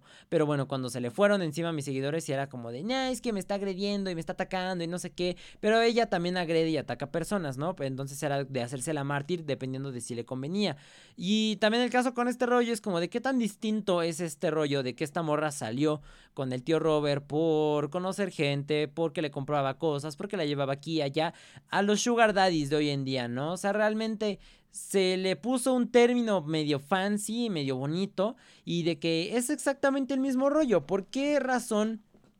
Eh, una chava tendría una relación o con un sugar daddy, ¿por qué se buscaría? ¿Por qué es eso? Porque quieren dinero, ¿no? Porque quieren una vida con lujos, etcétera. Es un intercambio, ¿no? De cosas. El vato eh, le da dinero, le da pues un estilo de vida a la morra y la morra le da pues... Eh, cariño, entre comillas, atención, compañía, más bien es eso, ¿no? Este, a cambio de, eso, ¿no? Del, del, dinero. En este caso, pues técnicamente era lo mismo con esta Sofía. ¿Qué le daba ella? Pues compañía. Al tío Robert, el que le daba, pues te llevo aquí, te llevo allá con los comediantes, que te gusta este mundito. Entonces, pues te traigo aquí y allá, vienes de compañía. Entonces, pues era exactamente el mismo rollo. Y pues ahora está muy normalizado, ¿no? O sea, ¿por qué ahorita estarlo sacando como de, ah, es que fue lo mismo? O sea, igual y no, era como, no te dijo él, como de, soy tu sugar daddy. Porque ahora sí lo hacen muchos, o sea, hay acuerdos de que son de, yo soy, yo voy a ser tu sugar daddy, te voy a dar esto y esto y esto, tú me das esto y tal cual así queda cerrado el trato. Incluso, por ejemplo, hay aplicaciones específicas que es como un Tinder. De, Sugar Daddies, donde por ejemplo las morras suben su perfil y van viendo a los vatos, ¿no? Y, o a los señores más bien. Entonces ya les dan like y cosas así, se conocen para tener una relación de sugar baby con sugar daddy, ¿no? O sea, tal cual está estipulado desde el inicio, esta va a ser nuestra relación, esas van a ser las reglas en caso de que se rompa alguno de los dos, cosas de ese estilo, entonces pues está como que muy marcado ese rollo. A lo que voy es qué tan distinto es esto, por ejemplo, de los, de los sugar daddies a la relación que tuvo esta Sofía con el tío Robert, a la relación que tuvo Sasha, Sokol con Luis de Llano, pues es exactamente lo mismo, solo que por ejemplo esta Sasha, pues en vez de darle dinero, bueno, y aún así dinero, pues le dio fama, ¿no? Y le dio pues que darle una carrera, ¿no? En el caso de Sofía, pues que le dio el tío Robert, pues ya andarla trayendo de aquí para allá, que conociera a los comediantes y mira y tómame fotos y grábame y como que esa vidita, ¿no? Como que de andar saliendo con un comediante famoso, ¿no? O alguien a quien tú admiras, por ejemplo. Entonces, pues es exactamente lo mismo. Pero ahorita la morra lo está haciendo ver como de yo soy la víctima. Y, y, con este video sí le dio en la torre también. Lo chistoso es que la morra se aferra, ¿no? O sea, todavía será una cosa de, ¿saben qué? Ya me doy por vencida. Quién sabe, yo creo que sí, se veía muy enojado el tío Robert, la neta, yo creo que sí iba a proceder. Ellos sí son de esos que sí tienen tiempo de hacer las cosas. De que sí, yo creo que sí demandaría a esta morra, Sofía, la neta. Se veía muy enojado en el video. Y, y aparte, les digo, la morra todavía se sigue aferrando de, es que cuando una mujer eh, hace una denuncia pública, pues este, no nos creen y nos cuestionan, ¿no? Y necesitamos pruebas. Pero cuando un vato lo hace, no lo cuestionan, a pesar de no mostrar pruebas. Era como de, men, en el video que tú mostraste no, no mostraste ni una sola prueba. Y el tío Robert mostró un video donde sales tú diciendo que van a intentar tener una relación seria o formal. Y que aceptas y que te ríes con él y que le das un beso. Entonces como de, es una prueba bastante fuerte, ¿no? O sea, no me puedes decir, ay, no soy yo, es Photoshop, ¿no? O no sé, algo que se intente sacar la morra, pues no, es una prueba, ahí está. Ahora también, es lo que les comentaba al inicio, ¿por qué solo quemó al tío Robert, no? O sea, si tienes una historia y sabes que alguien abusó de ti a los 16, que sí cometió un delito, que no fue como tal el tío Robert, que fue así de, pues sí, fue una relación tóxica, pero no cometió ningún delito, ¿por qué no quemas a la persona que sí cometió el delito, no? O sea, ¿por qué no la expones? ¿Será porque no es figura pública, porque no te conviene, porque no se causa tanto ruido como de, ah, quemó a un comediante? Igual y si es una persona X, pues igual por eso no la saca, ¿no? Ahora también, igual en otro caso que hubo, hay un un chico que me, contactaron en Twitch y me dijeron, creo que era un seguidor de este cuate, y que se llama mi sobrino Memo. Y entonces este cuate dice que, por ejemplo, eh, tiene una ex que ya lo lleva quemando tres años consecutivos, que en marchitas feministas en redes sociales diciendo que supuestamente este cuate pues era como que abusivo con ella y que la, amenazaba y la trataba mal y cosas de ese estilo, igual una relación tóxica y que creo que también decía que había abusado de ella supuestamente, entonces este, pero pues igual nunca con pruebas, ¿no? Nada más era de que salir así nada más y gritar y él me hizo esto, nada más así, créanme, ¿no? Igual. Y pero que a final de cuentas la morra como que era doble cara porque pues, se comportaba bien con el vato y le decía como de, no, perdón por haberte quemado, no era mi intención, este, estaba mal en ese momento, cosas de estilo como para zafarse a la morra a final de cuentas, lo cual pues es una jalada. Y entonces, este... Mm, pues sí, eso fue lo que estaban haciendo. Y este cuate, eh, pues sí está diciendo, bueno, pues yo... Eh, la neta nada más están quemando por esto. Siempre que se le cuestiona a la morra por qué no metes una denuncia. O sea, y es lo que muchas morras no hacen. Si realmente quieres que se llegue como que hasta las últimas consecuencias por lo que te hicieron, mete una denuncia, ¿no? O sea, ve con el vato, bueno, no ve con el vato, ve a, la, a, la, a la policía, denuncia al vato legalmente, ¿no? Ponle una denuncia. Pero, por ejemplo, la morra está siempre se zafaba diciendo, ah, es que la denuncia no procede, y no procede, y no procede. Y este vato ya habló con su abogado y ya le dijeron, no importa que no proceda la denuncia. Si se intentó poner en algún momento, te va a notificar la poli y van a decir que te estaban buscando y te van a notificar de ellos vinieron a denunciarte. No procedió, pero vinieron a hacerlo, ¿no? Tuve qué onda.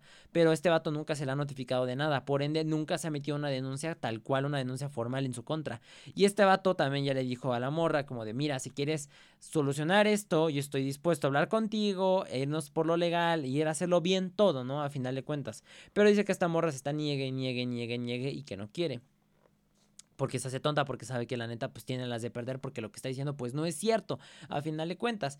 Pero bueno, está el caso con este chico, ¿no? Y es a lo que voy, o sea, yo les digo, si realmente quieren como que eso, eh, le repito, que la gente pague, que si es real lo que están diciendo y si su caso es cierto, si realmente sufrieron un abuso, vayan y metan una denuncia. No quemen nada más a la gente en redes, porque realmente lo que se ve es que nada más quieren sacar como que un provecho de esto, ¿no? O sea, yo creo que no sé si esta morra Sofía, de eso esperaba como que grupos feministas la contactaran y le dijeran como de, ay, sí, ¿cómo fue tu experiencia de con el tío Robert? Y cuéntanos más y entrevístala y cosas de ese estilo, porque también muchas se cuelgan de ese tipo de cosas, ¿no? Ahora, también es triste porque con este tipo de denuncias que no son serias, que se pierde credibilidad, hacen dos cosas. Primero, le quitan credibilidad y le quitan fuerza al movimiento feminista tal cual. O sea, yo les he dicho varias veces y mucha gente todavía no lo entiende. Yo no estoy en contra del movimiento feminista, estoy en contra del feminismo radical y también contra una contra feminista que pues no es radical, pero dice estupideces, ¿no? Entonces, bueno, yo estoy en contra de ese rollo y bueno, lo que hacen es con eso pues quitarle seriedad a eso y a las mujeres que verdaderamente sufrieron un abuso, ¿no? Quitarle seriedad a ese rollo de que realmente una mujer que sí sufrió algo eh, intente como que exponerlo ante la gente y sea como de, nah, no te creo porque como esta otra morra mintió, puede ser que tú también estés mintiendo. Y eso le quita mucha seriedad, ¿no? Y es triste, porque repito, hay morras que sí sufrieron cosas, que sí pasaron por cosas turbias y que por estas morras que nada más quieren como que cinco minutos de atención, como que intentar tumbar la carrera de alguien y cosas de ese estilo, pues ya no se le toma seriedad a los casos pues verdaderamente importantes, ¿no? Y que sí, que sí sucedieron. Pero bueno, eso fue el caso eh, de las denuncias. Ahora sí estuvo como que este rollo. También, por ejemplo, igual, ya se me estaba olvidando. Eh, en ambos casos, en el de Sasha y en el de Sofía, ¿no? En el de Sasha porque era de, bueno, ¿dónde estaban los papás, no? Que es ahí donde les decía, los papás de cierta forma estaban de acuerdo de la relación entre Sasha y, Luis, ¿no? Y en el caso de esta Sofía, ¿dónde estaban sus papás? Y supuestamente ella dice, es que, y le repito, remarca mucho ella, es que era una relación de un hombre de 39 años con una niña de 19 años, ¿no? O sea, ahí sí es niña, ¿no? A pesar de que legalmente ya no es niña, para ella sí es niña, tener 19 años, ¿no? Y era de, es que este Decía, no, también para las chicas que salen y que van a clubes de comedia que no pueden ir con compañía o acompañadas. Era como de morra, ¿dónde estaban tus papás? O sea, si tú te considerabas muña, ¿por qué ibas sola, no? ¿Y por qué tus papás no se preocupaban como de, a ver, puede ser que algo le pase en el camino, de regreso a la casa, o cómo se pone en la noche? Porque normalmente, pues, los clubes de comedia, pues, están puestos en lugares, pues, que son un poquito lejos, ¿no? Y donde, pues, obviamente se mueven muchas cosas, ¿no? O sea, es como ir a un antro, prácticamente, ¿no? También, pues, ahí se mueve alcohol, se mueven drogas, secuestran gente es un ambiente un poco turbio dentro de lo que cabe, ¿no? Si no vas acompañado, esta morra iba sola, ¿no? Entonces, pues era de, ¿por qué vas sola? ¿Dónde están tus jefes? ¿Por qué te dejan salir también, ¿no? Si te consideras tan niña, ¿por qué ibas sola? También porque la morra dice que tiene pues hermanas que son pues mayores, que también es ahí donde puedes conectar un poquito, que dice que sus hermanas, supuestamente ella dice que se dedican a la comedia, entonces era como de, pues quizás salías con el tío Robert para sacar contactos para tus hermanas, como para conseguir una palanca de mira, eh, mi hermano también hace comedia, quizá te puede abrir un show, quizá puede, no sé, entrar en tal evento, cosas de ese estilo, como que también es para sacar, repito, un beneficio, ¿no? De, de la relación con el tío Robert. Pero igual aquí era lo que remarcamos, a dónde estaban los jefes de esta morra. Y actualmente yo me pregunto, ¿dónde están los jefes de esta morra? Porque ya van varias veces que se meten broncas. Y era como de, güey, cualquiera ya le hubiera quitado ahí el acceso a redes a su hija, ¿no? Porque se ve que todavía vive con sus papás. Entonces era de dónde están tus jefes, por qué no te están limitando, por qué no revisan ese business, no, o sea, por qué dejaron que fueras de viaje con un vato de 39 años, con alguien 20 años mayor que tú, por qué te dejaron salir, por qué todas estas cosas, ¿no? Que, que han permitido los papás y que pues termines tú ahí en ciertas situaciones y que ahorita ya estés ahí como que victimizándote, ¿no? O sea, también es culpa bastante grande de los papás, pero pues igual se siguen haciendo tontos, ¿no? A final de cuentas. Y pues sí, es triste, ¿no? Que, que, estén sacando este tipo de cosas y que, repito, nada más le estén quitando seriedad a los casos que verdaderamente ocurrieron, que verdaderamente necesitan exposición, pero pues así está sucediendo esto. Y pues Hires, ahora sí ya eh, pasando a la entrevista de este podcast, pues este, en este podcast entrevisté a este Tito, eh, mejor conocido como Datito en TikTok, que la neta es muy buena onda Tito, desde que lo vi en, en, sus TikToks y todo me cayó bastante chido, este, yo a él lo llevo conociendo más o menos, bueno, lo conocí cuando se empezó a volver viral por unos videos donde salía él como que llorando, este, y yo creo que ustedes también lo conocieron por ese tipo de videos, porque por ejemplo cuando les dije, voy a entrevistar a Tito, pero como dijeron, ¿cuál Tito? El que llora, y yo como de, pues sí, ese Tito. Entonces, pues muchos lo conocieron por ese tipo de videos, ¿no? Eso fue lo que lo volvió bastante viral. Fue una entrevista bastante chida, me gustó bastante. Eh, conocí muchas cosas que nunca me imaginé de Tito en cuanto por ejemplo, eh, qué tanto se relaciona con otros creadores de contenido, eh, sobre su nombre, ¿no? Por ejemplo, que prefiere mantenerse en el anonimato, sobre sus aspiraciones dentro de redes sociales, cosas de ese estilo, en su mentalidad y así, la neta, se me hizo una muy buena entrevista, me gustó bastante. Espero que a ustedes también les guste mucho. Yo creo que esta entrevista la neta va a estar difícil con el tiempo de, los podcasts y puede ser ahí como que ahí como que se guarde rencor entre unos, pero entraría dentro de mis entrevistas que más me ha gustado hacer, la neta. Me gustó muchísimo cómo quedó. Eh, por ejemplo, la de Mew me gustó mucho cómo quedó. Eh, o sea, todas me han gustado, pero hay unas que siento que han fluido más, ¿no? Digo, también conforme fui avanzando, por ejemplo, les digo que la de Lalo, la neta sí estaba como que más tenso yo, porque era la primera que hacía y como que Lalo pues impone, entonces pues era de, pues estás entrevistando a alguien muy fuerte para tu primera entrevista, la primera experiencia que tienes haciendo este tipo de contenido, entonces pues igual y quedó padre, pero no me latió tanto porque pues no fluía tanto como ahorita estoy fluyendo más con las entrevistas, ¿no? De que ya me estoy agarrando, de que todas tienen preparación, pero pues no es lo mismo de que ya puedes interconectar ahí entre temas que van saliendo y de ahí sacas más preguntas y cosas de ese estilo. Ahorita, por ejemplo, con la de Tito, creo que quedó muy bien, creo que la neta sí la supe mover chido y les digo, igual Tito también muy buena onda y todo, este cómo, cómo respondía la entrevista y todo. La neta me gustó bastante. Les digo que sí entraría dentro de mis, de mis entrevistas que más me ha gustado que he hecho. Y pues espero que a ustedes también les guste. Espero que también pues, eh, pues descubran un poquito más de cosas de Tito que igual y no sabían. Este, si son seguidores de él y así. Pero la neta quedó bastante padre. Y pues nada, Hayers, sería todo de mi parte. Sin más que decir, muchísimas gracias por haberme acompañado. Los dejo con la entrevista. Recuerden compartir el perfil de Spotify del podcast para que poco a poco, poco, a poco la comunidad vaya creciendo muchísimo más. El perfil de YouTube también y todo. Muchísimas gracias gracias. Recuerden que estamos haciendo streams todos los eh, días en Twitch de 8.30 pm a 1 am. Y pues nada más, sin más que decir, eso sería todo de mi parte, Hires. Y nos vemos en el siguiente episodio. Adiós. Y bueno, Hires, en este episodio de Platicando con tenemos a un creador muy popular que estoy muy seguro que ya muchos de ustedes ya conocen. Estoy seguro que les han salido sus TikToks en For You Page. Y pues tiene la poderosa suma de 1.200.000 seguidores en este momento, al momento de grabar este video, y pues continúa creciendo siempre. y en este episodio nos acompaña Tito. Tito, bienvenido, ¿cómo estás? Muy bien, Jaime, muy bien. Eh, ¿cómo estás tú? Muy bien, muy bien. Muchísimas gracias por aceptar la invitación. Qué chido tenerte por acá. No, gracias a ti por invitarme. Es un gusto estar aquí, la verdad. No, mil gracias a ti. ¿Es la primera vez que estás en un podcast o ya habías estado anteriormente? Es la primera vez que estoy en un podcast, la verdad. Siempre he querido estar en uno. Ajá, qué chido. Ahí está, miren, ya estamos cumpliendo. Mira, ha, tenido como que la fortuna de que la mayor parte de las personas que he invitado han sido como que la primera vez que están dentro de un podcast. Entonces, pues, ahí, ahí la voy llevando bastante chido. Ya también tenemos, también somos tu, tu padrino de podcast, se podría decir. A huevo. Y a ver, primero unos datos básicos, Tito. ¿Nos podrás decir cuál es tu nombre, tu edad y de dónde eres, por favor? Ok, ahí va. Mi nombre es secreto. Pero mi edad no, mi edad tengo 18 años, soy de Monterrey, Nuevo León.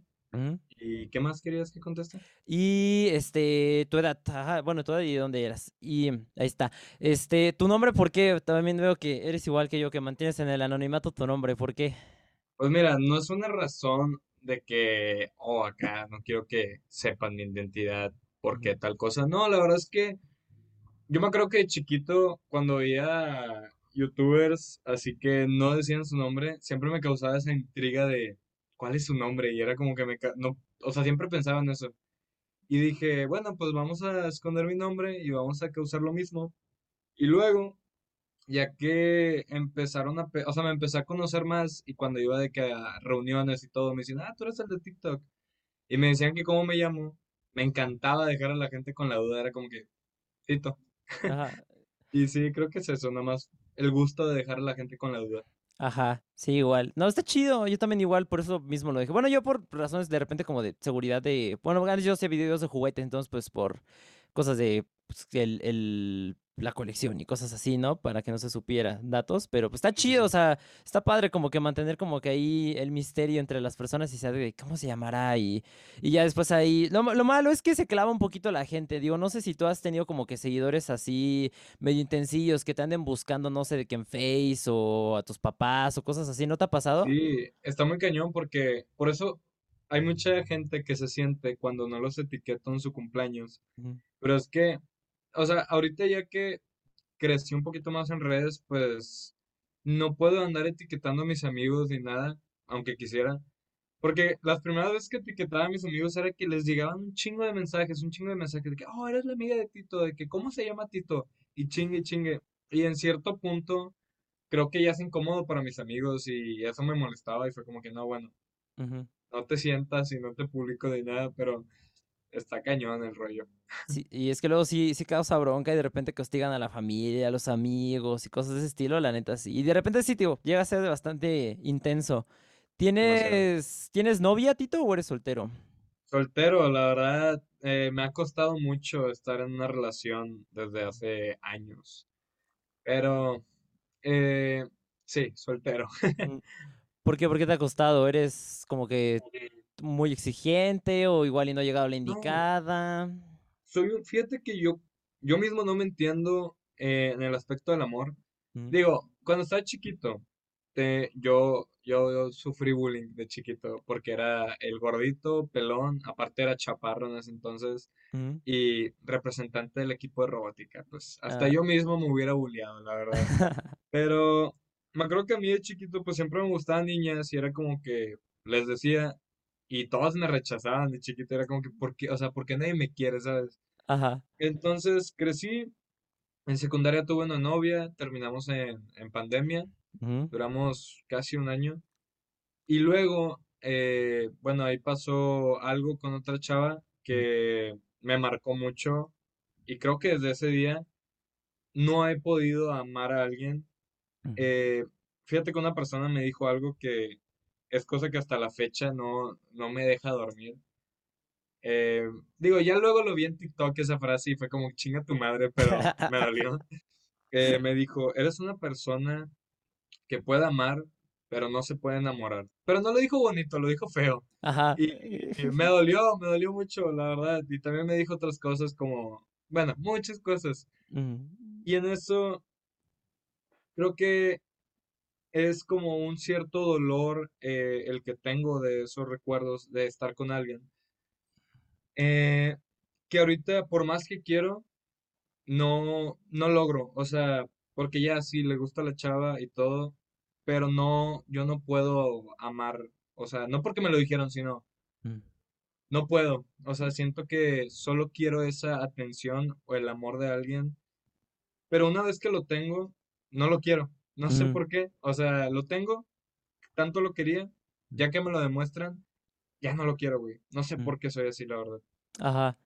Ya, como que ya que lo tienes, o sea, nada más es de que, como que tienes la espinita, ¿no? Y ya que ahora sí están como que bien, ya pierdes el interés, se podrá decir Sí, entonces, ¿no? y, y- y está cañón porque creo que es ese contra del narcisismo que, que me he cargado últimamente, que es, quiero que alguien me quiera, quiero que, que alguien diga, pues, te quiero, ¿sabes? Pero aunque mucha gente no lo crea, se me hace muy difícil expresarme amorosamente. Eh, sí soy muy extrovertido y todo, pero en ese tema soy muy difícil. Y creo que termino más dolido yo, güey, porque es como, me duele decir que no, no puedo, y la chava sí quiere, y es como, perdóname, pero no entenderás lo que hay en la cabeza, así que es mejor que, que te alejes. Ajá. Pero bueno, siempre una amistad termina bien. No, pues está bien, para que no, no, pues no, no rompas cosas. Ya no es como de romper corazones. Más bien, yo digo que es, que haces ¿cómo? Mentalmente fuertes a las personas, como que les vas ahí armando después de que han tenido fallidas relaciones, como que se van haciendo más duros y... Pero lo malo es que después se vuelven o, folk boys o folk girls, dependiendo de, lo que suceda. Hay mucha gente que confunde eso porque yo platico de esto con, con una amiga o un amigo y me dice, no, es que eres bien fuckboy. Es como, no soy fuckboy, o sea, yo mismo le digo a la gente, no andes conmigo, o sea, es no, no, no, no lo hagas. Y mucha gente piensa que eh, yo al hacer eso es como que, ay, sí, salgo victorioso y fiesta y todo eso. Pero termino más dañado yo, fíjate, o sea, te va desgastando mentalmente poco a poco el ver cómo la gente eh, sufre en cierto aspecto por ti y es algo muy cañón, la verdad. Mm. Pero bueno, sí me ha costado mucho estar en una relación últimamente. Ya, ya, ya, ya, ya. Entonces, ahorita que me decías que siempre has sido como extrovertido, ¿siempre toda tu vida has sido extrovertido? Toda mi vida. Mm. Eh, yo de chiquito era hijo único, fui el primer nieto eh, y el primer hijo, todo. Eh, y pues yo siempre me vi más grande de lo que aparento. Así que cuando yo tenía seis años, jugaba con los de diez. Siempre me gustaba hacer el, y hasta la fecha me gusta ser el centro de atención. Me gusta que me, la gente me vea. Me creo que en las juntas familiares y todo, yo bailaba frente a todos y, mírenme, mírenme, y agarrar el micrófono. Eh, proyectos de la escuela, yo quería presentar eh, siempre, toda la vida siempre he querido ser el centro de atención. Mm. Yo empecé a hacer videos en YouTube desde los seis años. Ay, uy. Porque mi sueño era que, no, yo quiero ser youtuber y la cosa. Y, y pues sí, ahí están mis videos. un día los voy a sacar en TikTok a la luz. Pero mm soy muy extrovertido en ese aspecto, pero en el lado de demostrar quién verdaderamente soy, mm. soy muy introvertido, demasiado. O sea, no puedo hablar de la persona que soy, sino yo puedo pasarla bien y, convivir, pero de quién soy, no. O sea, eres muy distinto de cómo eres en redes sociales a cómo eres realmente como ya conociéndote.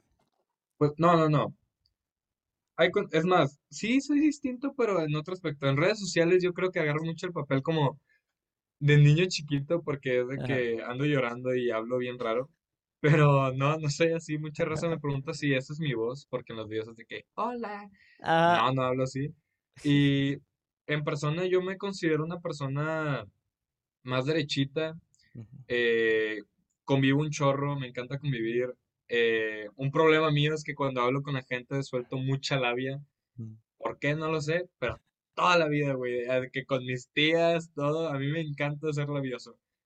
Eh, pero eh, nomás la gente que verdaderamente me conoce, o sea, ya cuando me pongo a hablar serio, sí soy muy diferente en la vida y en las redes. O sea, como soy verdaderamente, muy poca gente me conoce. Y ahorita que tienes ahí tus pininos de, de, de, de youtuber, se podría decir, cuando eres chiquito. Entonces, quiere decir que sí tenías como que esa, mm, esa meta de, de ser creador de contenidos, así es como de sí, que estaría chido ser youtuber, o sea, ¿quién te inspiró, por ejemplo? O sea, ¿qué veías y dijiste, ah, quiero ser como este vato? Yo me creo que empecé a ver, si no me equivoco, era un programa en inglés, se llama Smosh. Mm, y no, desde bien chiquito lo veía, güey. Y luego la soy Germán, Fernán Flo, eh, Rubius, no, Rubius lo veo desde hace un chingo. Me acuerdo que el primer video de Rubius que vi fue el de el furry asesino. No, el furry no. ¿Cómo se el llamaba? El, el, furro. El furby asesino. El, el furby, ándale. El furby asesino o algo así. Y creo que desde ahí dije, esto es lo que quiero hacer. Mm. Eh, más que todo por lo que te dije que desde chiquito siempre me gustaría que yo sea el centro de atención. Y desde mm. chiquito hacía videos bien feos, pero los hacía. Eh, en secundaria lo dejé un poco y luego en prepa le seguí. Mm.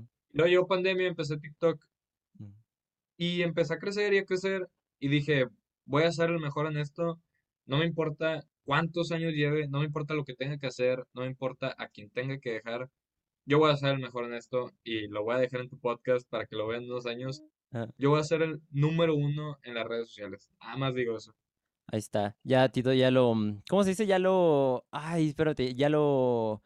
Eso de esas morras, es lo que dicen las morras, esas que creen en las energías y cosas de estilo, ya se me olvidó. Manifestó. Lo, lo manifestó, exacto, ya lo manifestaste aquí en el podcast, ya. De ahí va a salir. ya, ya. Y este, mm, ¿qué te iba a decir de, de que me decías de los vídeos? Este, entonces, tú también comenzaste por pandemia en redes. Bueno, o sea, ya como que formal más o menos. Sí, eh, formalmente sí, empecé en pandemia Ujú, y pues ahí fui pegando. O sea, yo sabía que iba a pegar. Porque mis amigos de la secu me decían, güey, es que tus videos de YouTube están con madre. Porque en la secu ya les metí un poquito más de producción. Yo dije, ok, doy risa, a la gente le gustó, pero solamente me conoce la gente de secu. Y en YouTube está muy cabrón de que crecer así, nada más, ¿no? Sí. Cuando yo vi que en TikTok había gente que estaba creciendo un chingo, dije, güey, yo los voy a superar. ¿Por qué? Porque ya está la gente que me dice que sí doy risa y aquí me puedo dar a conocer más. Mm. Y dicho y hecho, me di a conocer, digo, me falta un putazamadral más, pero ya llega el millón, que de chiquito yo estuviera boquiabierta, pero sí. Y, ay, se me acordó otra- la otra pregunta. ¿Ahorita estás estudiando algo?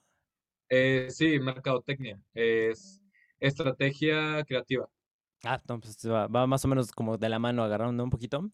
O sea, ¿sí, sí- Sí, te ha tirado paro o Sí, las porque cosas ahí que has hecho son incluye, ahí distintas? incluye el negocio de, en las redes sociales, o sea, el marketing digital.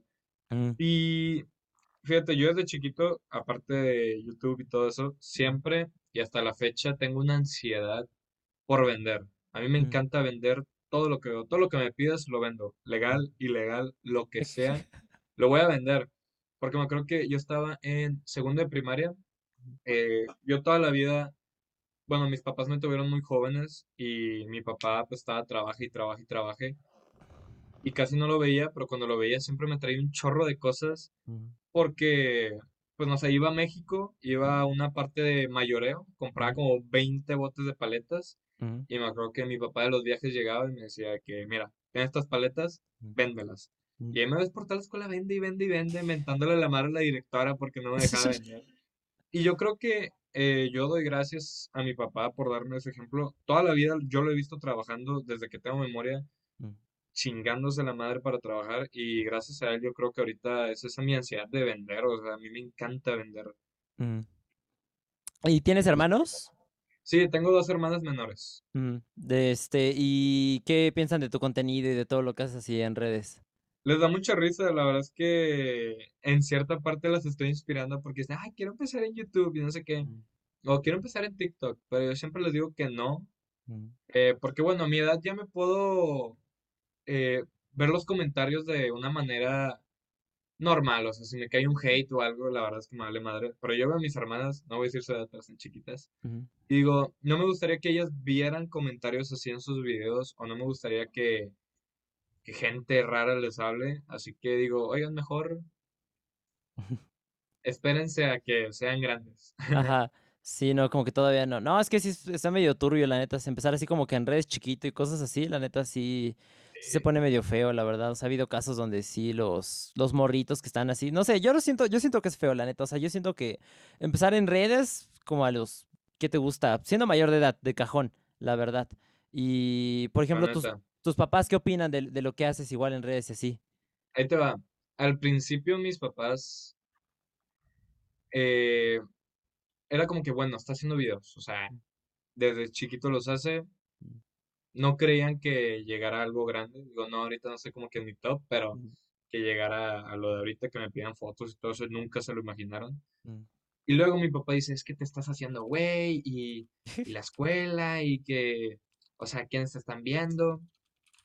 Entonces mi papá, me acuerdo que me enseñaba videos virales, y decía, no, mira, es famosísimo y la cosa. Mm. Y veía la cuenta y de que 30 mil seguidores. Y decía, papá, tengo un millón, o sea, mírame. Ajá. Y luego de que ahí fue donde mis papás se dieron cuenta de que, ay, güey, o sea, el vato le está yendo bien. Mm, eh, ya he empezado a cobrar a, a marcas. Ya cuando mis papás vieron ingresos, dijeron, ok, está bien, eh, síguelo haciendo, nada más no dejes la escuela. Y creo que mis papás es una gran inspiración. Porque de chiquito me acuerdo que mi papá, porque yo le decía, papá, quiero ser youtuber. ujú, Y me acuerdo que de chiquito mi papá me decía, no, está dificilísimo eso, es uno en un millón. O sea, no, no, no, piensa en otras cosas. Y desde chiquito eh, he tenido la, la idea en la cabeza de demostrarle a mi papá que yo puedo ser ese uno en un millón. Ahorita no lo soy. Y quién sabe si el año siguiente también lo sea. Pero yo quiero llegar a ese punto y decirle a mi papá, papá, soy uno en un millón. O sea, demostrarle que sí se puede, o sea, no, no es difícil. Y si lo es, pues lo hice. O sea, lo hice. Ajá. No, está muy bien. Entonces, pues ya te apoyan. O sea, ya, ya cuando vieron de- también que pues, sí se podía, pues igual y poco a poco vivir de eso, como que sí ya te, ya te empezaron a apoyar un poquito más, ¿no? claro. Sí, es que es como que el, pues como lo que les da como que mm, cosita a los papás de que ven que en redes y, o sea, es que es- hay bronca cuando no, no ves un progreso, ¿no? O sea, Sí, cuando ves de que no jalas nada y es de que igual y si tienes los seguidores y cosas así, pero hasta que ya empiezas a ganar, pues, varo, la neta, pues sí es de ya, ya estoy estable, ya estoy como que un poquito, pues, eh, más tranquilo. Por ejemplo, ¿has trabajado, has tenido algún trabajo o algo así o, mm, o puro estudio? Trabajo de que fuera de redes. Sí. Sí, ¿de qué has trabajado? He trabajado con mi papá, eh, que es sobre el acero, Polín, láminas, es su empresa y pues ahí yo me metí a ayudarle y casi siempre, bueno, en mi prepa, yo siempre en los eventos, no era un trabajo porque no me pagaban, pero sí era una chinga, así que puedo decir que es un trabajo. Ah, Y pues sí, creo que lo único que he trabajado es pues vender paletas en la escuela. Eh, yo tenía una, un negocio de calcetas que podía ujú, hacer que calcetas con tu cara. Ajá. No, eh, vendo melatonina. mm, Ah, ah, todo bien. Sí, o sea, puede decir que no tenía un trabajo en sí, pero toda mi vida he vendido cosas, así que toda mi vida pues he generado dinero por mí. Ya. No, pues está chido. Y ahorita está bien que ya te esté viendo bien y todo. La neta, porque sí es como que. Es como que un, un cambio, ¿no? O sea, ¿tú te acuerdas de cuál fue como que. ¿Cuál consideras que fue tu boom? O sea, hay una. Yo siento que hay como que un parteaguas en, en todos los creadores, como que cuando ves tus notificaciones en TikTok, que es cuando ya empiezas a trepar feo, y yo les digo que es cuando tienes tu, ves que te salen pues las, las notif, ¿no? De que el, el me gusta, el comentario, cosas de ese estilo, pero hay un punto donde todas las notificaciones son follows, todo, todo, todo, todo es el Sí, sí botoncito, está el puro, puro, puro, puro botón rojo. ¿Tú te acuerdas cuando fue como que, cuando- como, como que tu boom, cuando empezó ese cambio? Ok, tuve dos boom. Mm, El primero fue con los videos llorando. Hay cuenta que contaba un chiste llorando y ya nada más eso. Y ahí, no, güey, o sea, video que subía llorando era más del millón de vistas. Y follow, y follow, y follow. Y luego, bueno, ya se calmó tantito la vaina esa, seguía haciendo mi contenido de comedia, también pegaba bien de que 300 mil, 400 mil. Luego saqué un personaje que era como el Kira, de que empezaba a decir que voy a anotar nombres y que voy a eliminar y que la, y luego eso también pegó un chingo, pero un chingo. Y de ahí saqué un personaje acá filósofo de que no, que por qué el, el amor no existe. Y así, madres así, güey. Y Ajá. también el video que subía era 800 mil o 2 millones, o sea, pegaba muy cabrón. mm, Y luego ese ya bajó y ahorita ya ha sido como videos bien random, de que haciendo dúos o videos haciendo caca, güey. O sea, son videos bien random. Ajá. Y los, los videos llorando, ¿cómo se te ocurrieron? Porque siento que es algo como que muy específico, como que siento que no lo hubiera topado como que cualquier persona. ¿Por qué específicamente así? Ok, ahí te va. Los chistes los hacía una payasita que se llama Pixie Payasita. Mm, Y dije, oye, estaría cagado de que también hacer videos así. Pero ¿cómo los hago para dar risa? O sea, no es como que, ah, deberías de llamarte linda. Pues no, mm, ¿verdad? ujú, En eso yo me acordé que en primaria yo tenía un talento para llorar así de la nada.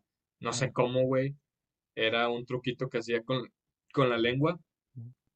Y dije, madres, pues voy a llorar contando el chiste, porque yo llorando, pues no sé por qué me da un vergo de risa verme llorar. Y me acuerdo que ese mes, ya era mi ter- no, era mi tercera cuenta. Ya me habían borrado las otras dos. mm, Luego, los videos que teníamos los estaban borrando y borrando. Y luego los videos de que de 20 mil vistas bajaban a 500 y era como, güey, ¿qué pedo? Entonces subo el video llorando, contando el chiste y digo, ya, último video, si no pega, me retiro de, de- de TikTok. Mm. Siguiente día me levanto, 3 millones de vistas y dije, ¿qué? No, pues le saqué todo el jugo, güey, todo, todo lo que le puedes sacar. No juegues. O sea, tuviste más cuentas entonces. Yo pensé que nada más sí. habías tenido una. O sea, ¿qué? ¿Tuviste qué? ¿Tres? Entonces. Sí, esta, la que tengo ahorita es la tercera. Y con las La, otras, ¿qué onda? Ajá. la primera, pues, me la borraron por cosas, o sea, en la primera te lo juro que era family friendly, no sé por qué. Eh, me la borraron, la verdad. Llegué a los 300 mil en esa. ujú. Luego en la segunda, empecé family friendly, pero ya después sí me puse bien turbio, güey. O sea, pero cañón. Y bueno, ahí sí entiendo por qué me la borraron. En esa llegué a 200 mil. Y luego en la tercera cuenta, en dos semanas llegué a medio millón. Y fue de que, a la madre, o sea, la gente todavía se acuerda de mí. Y fue donde pues seguí haciendo mi contenido y ya llegué al millón, luego un millón cien mil, un millón doscientos mil. Y ya. Ujú. Es que a mí se me hace como sorprendente. También lo que he platicado con otros creadores que he entrevistado es que hay como algunos que les toca tener varias cuentas como para poder pegar. O sea, por ejemplo, hay unos que tienen, hacen el mismo contenido que hacen desde, bueno, desde el inicio al que hacen ahorita, por ejemplo. Y tienen, ¿qué te gusta? Llegan a 50 mil y se quedan allí y se estanca y se, y se queda ahí la cuenta y puede estar ahí medio año, por ejemplo. Y se la cierran y hasta que tienen hasta la tercera cuenta, como pasó en tu caso y también, por ejemplo, le pasó a, mm, a un streamer que se llama Zero Whites, también, por ejemplo, su, hasta su tercera cuenta fue como que cuando ya la sacó al, al millón y medio, por ejemplo. Entonces, como que se me hace muy, como, muy interesante, es como que ya es un fenómeno ahí de como que de TikTok que te tienen que tomar las cuentas para, para que ya pegue una chido. O sea, como que igual y raro también... Igual y te sirvió que, como dices, ya la gente ya te conocía bastante, entonces era como de que ya tuviste como que un boost de, ah, me tiraron mi cuenta, bueno, no sé si les dijiste, y ya será como de, me tumbaron y fue como de, bueno, la gente ya vio y fue de, vamos a seguirlo y ta, ta, ta, ta, ta, ta, ta, y eso como que le dio como que un impulso y ya como que eso logró que, que pegara chido probablemente, ¿no? Sí, sí, la neta sí. Y entonces sí te tomas ya las redes como algo serio, o sea, tú ya no lo ves nada más como de, ah, es un hobby, o sea, tú sí te quieres dedicar esto así chido, chido, chido. Mira, ahí te va. A mí me encantaría dedicarme a esto de las redes, porque te digo, es algo desde chiquito, quiero demostrarle a mis papás de que sí se puede, pero también quiero, también uno de mis sueños, quiero combinar mis dos sueños. El primero que tuve de chiquito es ser eh, influencia en la sociedad, pues. Y el segundo que empezó en primaria es vender, o sea, yo quiero tener mis empresas, yo quiero tener restaurantes, ropa, todo, pero combinar las dos. Así que sí, las redes sí me gustaría vivir de eso y también me gustaría vivir de los proyectos que tenga poco a poco que ya van a ir pasando por los años y se van a ir generando. Pues.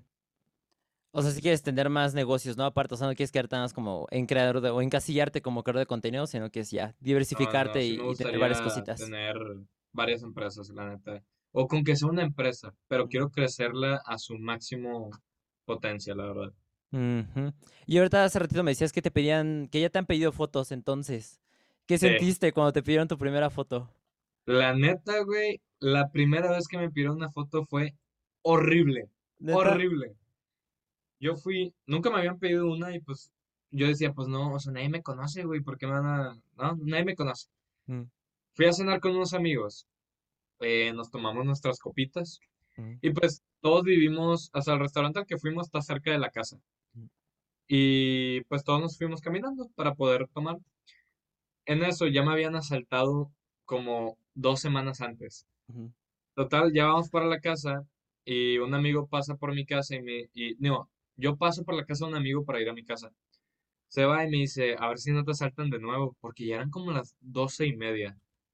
Bueno, voy caminando, güey, y un carro de que va pasando bien lento. Y yo dije, puta madre. Bueno, se va. Sigo caminando y el carro se da vuelta, la acelera y se frena de putazo. Y dije, no, güey, o sea, no me van a asaltar, me van a secuestrar, güey. El vato baja el vidrio y me dice, tú eres el que deberías de llamarte Linda. Y yo, güey, o sea, casi me meo por tu culpa, güey. Y, ahí se bajaron de que como cinco chavos del carro y me pidieron foto.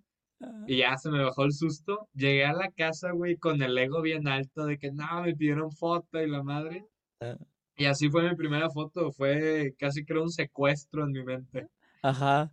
No manches. Que te hubieran dicho, bueno, ya tomamos la foto, súbete al carro. No, No, trae, güey, trae bueno, el hecho, saco.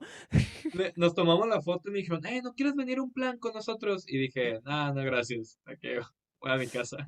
Sí, no te, tengo cuidado, banda. A mí donde está me pidió una foto así de, de que en un carro estaba ahí esperando un camión y de repente pasa un camión y se, y se un, un carro así normal, digo, era, era de día y sí no había bronca, pero mm, me, me dice, ay, no sé qué, y yo como de, ¿qué tranza? Y me dice, nos vamos a una foto, y ya, o sea, pero bien casual porque el carro ni, ni se detuvo ni nada, fue de que en el alto, yo estaba esperando mi camión y yo, y yo me acerco y ya rápido acá y ya nos tomamos la foto y ya se va el carro. Y ya después me dice mi jefa, ¿cómo te tomaste la foto con un carro que estaba en, en marcha, no? Y, y le digo, pues sí, ¿verdad? Y me dice, te pudieron haber jalado, o sea, de que abren la puerta y ¡fuin! y ya te, te Ya sé, meten, ¿no? es que siento que la sensación de cuando te piden una foto es como que tanta emoción, güey, que ni siquiera lo piensas, no, es como que, ah, vamos a tomar una foto. Y te las piden constantemente, o sea, cada que sales te encuentras Sí, así. siempre que salgo, siempre que salgo a plazas, me piden, hay días más que otros, güey, por ejemplo, no sé, un día me piden dos fotos, pero la semana pasada, no, la semana antepasada fui a una plaza, güey, no mames, o sea, nunca imaginé que me pidieran tantas fotos, me pidieron un chingo, pero un chingo. Ujú. Y fue muy buena onda, hasta una señora me pidió foto y fue de que, señora, la amo, la amo. De que no, me voy a tomar una foto con el famoso. Y de que no, ¿qué haces? Y dije, no, soy actor, le dije. Porque pues ni me saca, güey. Le dije, no, sí soy actor. Eh, y sí, constantemente me piden fotos, está muy padre. Nada más que hay fans que digo, su puta madre, güey, neta. Ah, me pasó esa vez que me pidieron un chorro de fotos. Llegaron chavillas, chavos, de que, ah, Tito, una foto. Hubo un, chavo que neta lo abracé, que me dijo, no, todos los días veo tus videos. eh, la neta están con madre, me da mucha risa. De que mi relación con mi novia se basa en mandarnos videos tuyos. Y yo de que, pues, me estaba riendo mucho. En eso, güey, llega un chavito y me dice, ah, tú eres el que habla como menso. Y dije, ¿qué pedo? Y yo venía con mis amigos y mis amigas, y una amiga le hizo una jetota. Y yo le dije, ah, no, yo soy Tito. Así le dije, no, yo soy Tito. Y dice, ah, pensé que ibas a hablar como tonto. Y yo como, güey, ¿qué pedo contigo? Y luego el vato de que eh, empieza, a ver, llora, llora. Me, eso sí, me caga que me pregunten eso, que a ver, llora, llora. Y que no, ya me, ahí sí me puse mamón, güey, porque ya me había molestado los comentarios que había hecho. Eh, que ándale, llora, llora como en tus videos. Y le dije, no, no voy a llorar, güey. Así le dije, no voy a llorar, güey. Y me dijo, bueno, una foto. Y le dije, bueno, pues sí, una foto. Y luego que el vato no se despegaba, güey, y era como que me causaba tanto conflicto esos comentarios que hizo. Pero luego ya en el carro, cuando iba camino a mi casa, Mm, dije, bueno, es parte de, o sea, mucha gente va a ser así, va a ser peor. eh, ujú, eso fue algo X comparado lo- con lo que algo puede, alguien puede hacer. ujú, Eh, pero sí, me creo que me molestó mucho ese comentario, la verdad. ujú. No manches. O sea, a ver, regresando un poquito. O sea, entonces ya viviste, por ejemplo, la experiencia de que se toma una foto contigo porque un montón se tomaron la foto contigo, a pesar de que no te topen mucho y ya es de, ya, ya que estoy aquí, pues vamos a ver qué tal. Y después investigo quiénes, ¿no? Casi, Sí, casi. ahí te va. Esa vez que me pidieron un chorro de fotos, eso sí, todos me conocían, menos la señora. Ajá. Luego, una vez fui a una plaza aquí en Monterrey que se llama Park Point. ujú, Hoy voy caminando y de que un grupo de chavos me empieza a pedir foto. Y eran un chorro. Y dije, ah, pues estos sí me conocen. Pero de repente veo que niños chiquitos, de que eh, parejas y todo me empiezan a pedir fotos. Y los güeyes ni, ni siquiera me dicen, porque siempre cuando me piden fotos me dicen, hey, Tito. Acá ni, ni nombre ni nada me decían. Era como, estos datos ni me conocen, güey. Y está chido, como quiero. O sea, yo siempre doy la foto, la verdad. Sí, no, está padre. Entonces también, y ya sufrí, ya, bueno, no sufriste, pasaste la experiencia fea de, del, o sea, pero ¿cuántos años tenía el morro que te dijo eso de, de que se Ah, güey, tiene así? como 14 años. O sea, era como, bueno, estás chiquito, güey. Chiquito, ajá. No manches, no, qué horror, banda. No, no manches, no, sí, ahí sí, ahí sí tuviste paciencia, la neta, yo no sé, a mí nunca me ha topado, así afortunadamente nunca me, me ha salido algún rollo de ese estilo, pero la neta siento que sí también estaría, estaría pasado de lanza. Como me acordé, por ejemplo, una vez vi en uno de los de, de la cotorriza, algo así, que le andaban tirando a uno y que el eslobo creo que le pegó ahí el café del morro y se lo Ah, aventó. ya, sí vi eso. Ajá, y que le iban a, se le iba a zumbar ahí el guardaespaldas y le iba a golpear y quién sabe, o sea, es que la gente sí lo sí se pasa de lanza, es un poco intensa y te, o sea, pero te sientes que se ponen nerviosos, o sea, que tiemblan casi casi cuando te piden la foto. Sí, güey, sí, ahí te va. Bueno, por ejemplo, con el caso de este vato que dijo de, ay, eres el que habla como tonto, yo siento que era más como que quería caer bien, pero no le jaló. O sea, no creo que lo haya hecho de mala forma porque el güey andaba muy emocionado y dije, bueno, el vato lo está haciendo porque quiere caer bien, no le jaló, me molestó, pero no le voy a decir nada. Eh, casi siempre de que las chavitas o los chavos que me piden foto, pues la mano la ponen en mi espalda. mm, Y siento cómo está temblando la mano y es de que, ah, o sea, yo me pongo muy feliz porque digo, güey, o sea, están temblando por pedirme una foto a mí, o sea, yo no me siento tan importante, se podría decir, mm, pero luego digo, bueno, o sea, si yo me topara a alguien, reaccionaría igual, de que alguien que crea contenido, y fue como, por eso siempre cuando me piden foto trato de ser lo más amable posible, o sea, me piden la foto y luego de que, oigan, ¿y cómo están? ¿Qué van a hacer hoy? O sea, me gusta cotorrear para que no sea como la típica de foto bye, no, de que, oigan, ¿qué onda? ¿Cómo están? ¿Qué van a hacer? Las parejas, ¿cuánto llevan? O sea, me gusta cotorrear con ellos porque no quiero que se sientan como en cierta incomodidad porque siempre lo primero que me dicen es, ah, espero no molestarte.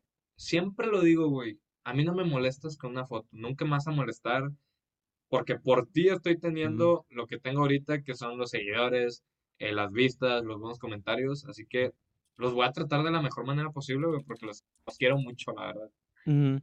No, qué chido que seas así, la neta. Justo de eso estaba hablando con este Lalo Garza, que también me dice, es que le pregunta igual lo de las fotos, y me dice, es que yo no, no lo busco, dice, pero sé que es parte de, y aparte dice que igual, o sea, él sabe que es muy especial ese momento de las personas, o sea, que igual y tú dices, es una foto más, ¿no? O alguna vez, ¿no? Sí, pero Pero para la gente sí es muy importante ese rollo de me topé a Tito en la plaza o me topé a quien sea, ¿no? Y así, entonces como que está chido, como que intentas hacer como que memorable ese momento, ¿no? De que te conocieron, está bastante padre, porque ya no muchos lo hacen, o sea, realmente sí es de que nada más haces la foto y como de, bye, y ahí, ahí quedó sí, rápido. Pero está chido que, que sí seas así, no, la neta está, está rifado. Vean, está, pídanle su foto a Tito cuando lo topen entonces. a huevo. No, qué padre, qué padre.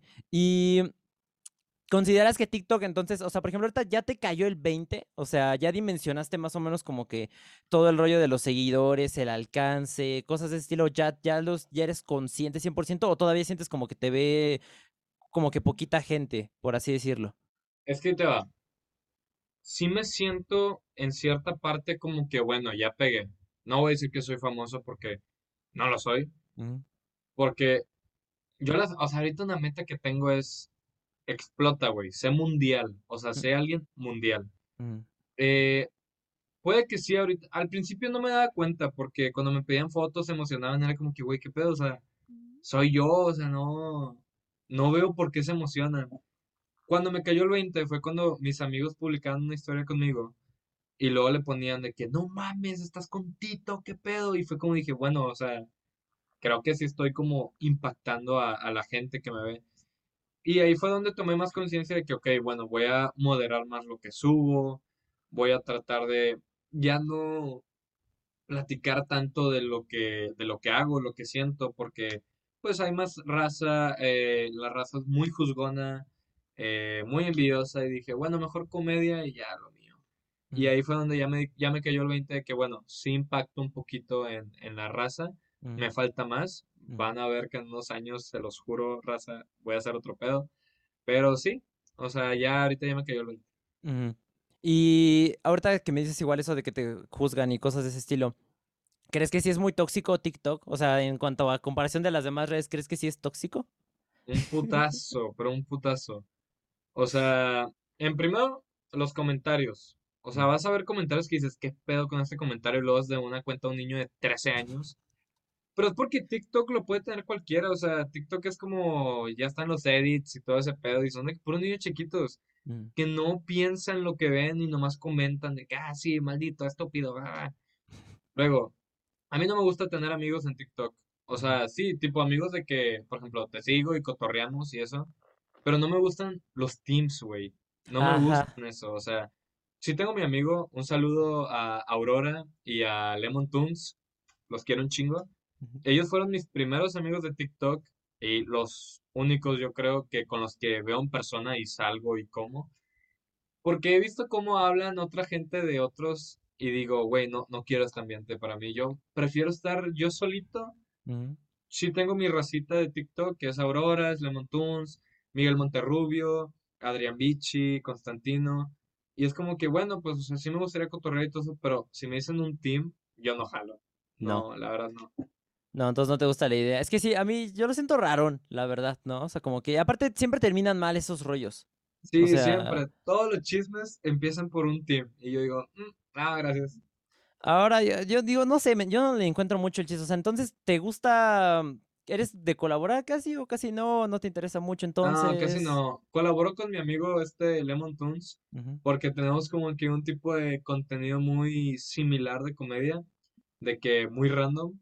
Y con él salen unos videos que los dos nos cagamos de risa. Con Aurora hago un chingo de que sus vlogs del día o, o así, o sea, la neta. Pero fíjate que cuando nos juntamos casi nunca grabamos. O sea, se nos olvida grabar y nos pasamos cotorreando. O sea, sí está padre. Cuando ya no piensas en lo de las redes y ujú. nada más platicas de tu día, está muy a gusto, créeme. Entonces casi no has como interactuado más con otros TikTokers, o sea, platicado y No. cosas de ese estilo, o sea, entonces como que manteniéndote como que un poquito a raya, o sea, no pasa de que te comentan algo en el TikTok y tú ya y ahí, ahí queda, ¿no? O sea, no pasa nada, mensajes No, ya no, o directos. sea, sí me gusta cotorrear por Insta o, o decir pendejadas, por ejemplo, con el, co- con el que cotorreo mucho por Insta es este Constantino, y es un cague de risa, me da demasiada risa, me encantaría conocerlo, a Adrián Bichi, a, a Fede, y a un chingo más, pero sí, o sea, digo, yo puedo tener mis amigos de TikTok y todo eso, pero el tema de los teams, no. Ahora, algo que sé es que no puedo platicar eh, también contigo, Jai, cuando quieras nos vemos. Eh, no puedo platicar de que de mi persona con cualquiera. Fue lo que me di cuenta. Porque si llega a pasar algo, si llega a haber un problema y sacan mis cosas privadas, digo, no, gracias. No. Sí, Digo no, que no es nada malo, pero algo que, que no sé, me haga inseguro o, o algún pedo que haya tenido en el pasado, no, no me gustaría. No, pues está bien mantener como que en secreto una que otra cosa. Es que nunca sabes. De repente la gente es muy traicionera y más en redes. Y, y sobre todo con ese rollo de, de los teams, sobre todo. Este, que nunca sabes cuándo te pueden apuñalar. Y es que tú me dijiste esto y me dijo acá y el otro. Y son cosas de que te pueden tumbar cañón. O sea, ¿tú crees que realmente sirve eso o funciona lo de el cancelar, lo de la cultura de la cancelación? ¿Realmente crees que tiene un efecto? Realmente siento que en una parte sí, en una parte no. Mm, Eh, hay gente que cancelan, eh, luego vuelve a crecer, es un tiempo en el que están hundidos, y hay gente que cancelan y no vuelven a subir, güey. O sea, pero siento que está malo de la cancelación porque todos hemos hecho errores. Obviamente sí, o sea, si te cancelan por, por algo muy fuerte, pues ahí sí es como que bueno, está bien. Pero si te cancelan por una pendejada que hiciste hace dos, tres años, es como, ya, güey, o sea, piensa en lo que tú hiciste en el pasado. No estaría, o sea, a mí no me gustaría cancelar a alguien por algo que hizo en el pasado. Yo no juzgo, yo nunca me ha gustado juzgar a la gente. Yo soy el que no juzga, pero es el juzgado. Eh, es como, está bien, lo que hiciste en el pasado estuvo mal, te diste cuenta. Yo mm, también he hecho cosas en el pasado de las cuales no me siento orgulloso.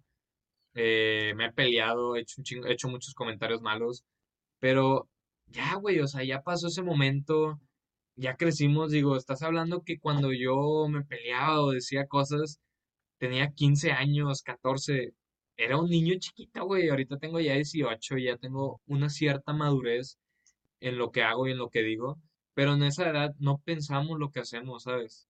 Así que siento que la cancelación de años atrás está mal, güey, o sea, digo, si ya viene siendo una violación, pues ahí sí, güey, ¿verdad? Sí. Pero si es un comentario malo o algo, ya, güey, fue hace un chingo, o sea, ya, cálmate.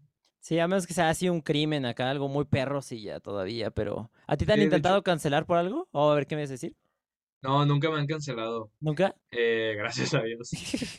Y, ah, un amigo dijo una frase muy buena que es, qué curioso que una vez que creces en redes, te sacan lo de años pasados. O sea, un amigo me dijo, si yo no hubiera crecido en redes, no me hubieran sacado lo de años pasados, güey, ¿sabes?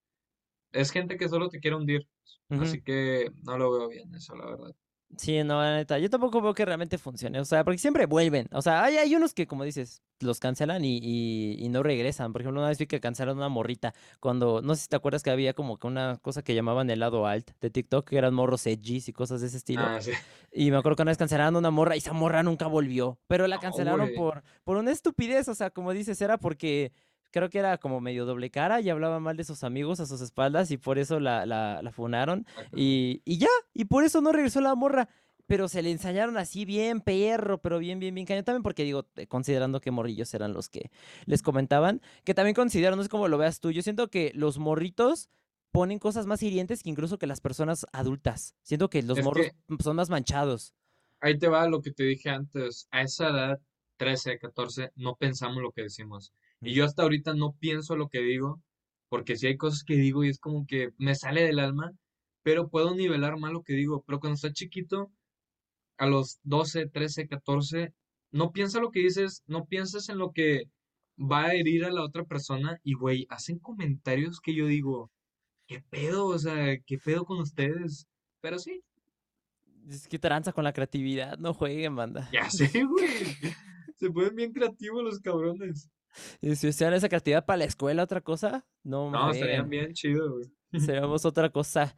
Pero también te voy a decir, ¿llegaste a sentir presión en algún momento en TikTok? O sea, de que como que ya viste como que el boom y como de tengo que subir esto y después tengo que subir acá y, y no sé, como para no estancarte, o sea, sentir como eso, la, la, la presión de la gente como de a ver qué otro video nuevo saca o qué otra cosa hace.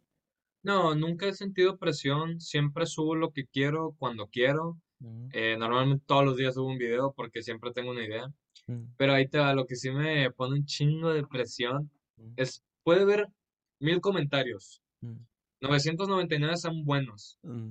pero si un comentario dice, ya no pega, puta madre, güey, no es como que, o sea, en mi mente es, bueno, es un comentario, Mm, pero en un mes van a ser 20, 30, mm. 40 comentarios, es como que, ok, innovate, piensa más, ¿qué puedes hacer? Me, me trauma mucho, güey, o sea, sí, eso sí me afecta un chingo, la verdad, pero ya lo he aprendido a controlar ese sentimiento de el miedo a, a ser olvidado, porque, pues, digo, mi meta más grande es ser el número uno, y ver esos comentarios es como que, puta, güey, ¿qué, qué hago? Sí sientes como que se va a volver como bolita de nieve, ¿no? Y dices, no, aquí va a empezar y va a valer gorro todo. Sí, güey, sí, la neta. Y te iba a decir también en cuanto a los del, bueno, que te fijas, o sea, tú todavía lees los comments de tus videos, o sea, sí los, los watchas Uno todos, o por sea, uno. no juegues, ¿a poco sí? Todos, todos, me encanta leerlos, buenos o malos, me Ah, encanta leerlos, porque siento que aprendo un poco de ellos. mm, O sea, digo, ah, el jajaja, te mamaste, el jajaja, eh, ya lo compartí a mi novia. Es como que, ok, puedo darme una idea del target al que le tengo que dar, mm, que son, no sé, las parejitas. Bueno, subo un video de que, ah, si ves esto es porque me gustas. Un ejemplo, güey. Y es de que un chingo de compartidos, es como, bueno, es que me están viendo un chingo de parejitas. mm, O subo un video triste de, de por qué el amor no existe y un chingo de comentarios lo leo y es como, bueno, acá vamos a subir otro video que el target sea eh, la, la gente que, que está abandonada, que tuvo una disolución. Y ahorita lo que ha pegado mucho es decir la verdad del vato, de que no sé, ¿por qué los vatos no nos rapamos? O de que ¿por qué los vatos no nos hacemos el pelo de librito? Ajá, Ya, entonces sí. ya, ya, ya, ya. También había visto que, este, bueno, ahorita que me decías igual de lo del hate y todo eso, entonces no te pega, o sea, realmente no, o sea, si ves igual el comentario que dices que de que ya no jala tu video, por ejemplo, ese sí, dos, tres, ¿no? Pero no, no como de dolor, pero así hate feo, no, no, nunca, nunca te ha caído, nunca te han insultado. Nunca, o sea, cuando hacen videos, hago el video del cambio físico y me comentan de que, ah, estás igual, güey, o de que tu cuerpo está de la verga o cosas así. Me vale completamente gorro porque te digo, en sexto de primaria eh, me dijeron un chingo de cosas. No culpo a mi familia, mi familia es una familia que tiene un chingo de carro, güey, pero un chingo, un chingo, un chingo. Y siempre en la familia tenemos la frase de que el bullying bueno viene de la casa. ah, digo, yo también tiro carro, o sea, lo aprendí de mi familia y es como, a ver, güey, me da igual lo que me digas, o sea, acá es una tiradera de caja bien buena, no hay pedo. Ya, como que te fueron haciendo fuerte, ¿no? Te fueron Sí, la neta, preparando. agarré callo y agradezco eso, la verdad. No, está muy bien para que ya no te peguen. Ahorita que es igual de lo del cambio físico y todo eso, estaba viendo que entrenas box. ¿Cuánto Sí, tiempo llevas entrenando box? pues mira, estuve chiquito un año, Mm, luego me salí y me cambié a CrossFit, mm, y luego CrossFit estuve un año y lo combiné con box, que estuve seis meses. Pero luego me lastimé la espalda en CrossFit. Un accidente bien feo, me contracturé toda la espalda y, güey, ya no podía levantar peso, o sea, me dolía demasiado. Llegó pandemia y dejé de hacer todos los ejercicios del mundo, todos, güey, todos. Y llegué a pesar 92 kilos, así te lo dejo. Y luego volví a hacer ejercicio, me metí a box, llevo ahorita tres meses, de que digo, ya tengo como la mentalidad de años pasados en lo que, lo que hacía. Y bajé a 77, de 91 a 77, y pues sigo dándole. No, qué chido. Y, o sea, sí la llevas chido, o sea, ¿te gustaría igual como en algún momento, o sea, ¿te gusta mucho, mucho o es como de, de, los deportes el que agarraste dos, tres? Entonces sí te gusta mucho. Me encanta, me encanta. ¿Por qué? O sea, ¿por qué específicamente el box? Creo que es una manera de desahogarme. Mm. O sea, ya sé que subo videos llorando de que deberías llamarte linda, pero yo como persona, llorar no puedo. No puedo, güey. Es algo imposible por más que quiero. De hecho, ayer en la noche me acosté y fue como que, a ver, güey, o sea, piensa algo y llora. No puedo. Creo que la última vez que lloré fue a los 16 o a los 15. O sea, no, no puedo llorar, güey. Se me hace muy difícil expresar mis sentimientos, expresar lo que pienso, eh, lo que está pasando. No puedo llorar, güey. Y siento que el box es como, estoy dejando caer todo, tal vez no lloro, pero estoy dejando caer todo, güey, todo, todo, toda mi ira, toda eh, lo que está triste, la felicidad también, güey, si estoy bien feliz es de que, bueno, vamos a darle todo, güey. Y por eso el box es uno de mis deportes favoritos, me encanta, la verdad. Ya, ya, ya. ¿Y te gustaría después como que ahí, no sé, de alguna forma como que unirlo como más en, cuanto a lo que tienes en redes y cosas de ese estilo? O sea, por ejemplo, estaba viendo que igual andabas a seguir retando TikTokers así para peleas y como cosas de ese estilo. Eh, yo quiero, ahí te va. Quiero pelear, güey. Quiero, yo siempre he tenido la mentalidad de que soy el mejor. ¿Y por qué? No lo sé, güey, pero yo veo a alguien haciendo algo y digo, güey, yo lo puedo hacer mejor, güey. O sea, no, no sé por qué no lo hago, pero yo lo voy a hacer mejor. Eh, estoy haciendo el box y digo, güey, tal vez me tenga que entrenar más, pero sé que si entreno, voy a ser mejor que todos los que están en este gym. Sé que en las redes voy a ser el mejor. Sé que, que trabajando voy a ser el mejor. ¿Por qué? Porque esa es mi mentalidad. Y si mucha gente va a decir, eres un narcisista y la madre, sí lo soy, güey. así soy yo. Yo siempre pienso ser el mejor. O sea, veo a alguien hacer algo y digo, no puede ser mejor que yo. O sea, yo tengo esa necesidad de demostrar, güey, al mundo que soy el mejor. Solo ocupo que me vean. Mm. Y por eso el primer video fue de que, no, reto al chico Gucci. Y bueno, total, el vato no me peló, me dijo que no y me hizo un video de que cuando reto un boxeador, no, cuando me reta alguien y no está a mi nivel. Mm. Y neta, ese me caló un chingo, güey, porque fue como, güey, soy mejor, güey, o sea, ¿Cómo te atreves, güey? Soy mejor. Pero bueno, dije, le tiró una indirecta de que perro que ladra no muerde porque el chico Gucci estaba aquí poniendo, digo, respeto al vato. Eh, yo sé que es un personaje el chico Gucci, mm. eh, pero siempre veía sus videos de que, ah, no, sigue el campeón y la pelea y la madre. Mm. Y era como que, bueno, yo voy a demostrar que, que, yo le puedo ganar a este vato, que no es el mm. mejor. O sea, yo soy el mejor. Ya me rechazó la pelea X y luego le reté al ruso. Y el ruso me dijo que sí, güey, y fue como, ok, este, esta es mi oportunidad, o sea, gano, ya, güey, o sea, exploté, voy a seguir todas mis metas, voy a retar a quien yo quiera, pierdo, puta, o sea, hice tanto pedo para nada, o sea, es como el vato que está cantando un tiro y termina muerto, güey, es como, ¿sabes? Y no quiero hablar tanto de la pelea esa de ruso, pero sí se va a hacer. O sea, ya, ya hablamos por Insta, me dijo que sí, me dijo que hay que buscar eh, eh, eh, que peleas para que meternos de estelar y todo eso. Pero digo, no voy a dar más información, pero, pero sí, estamos buscando. Está difícil, no te voy a mentir. nunca pensé que encontrar una pelea para meterte está difícil, pero está muy difícil, pero lo vamos a hacer. Raza, tenga paciencia y sí se va a hacer.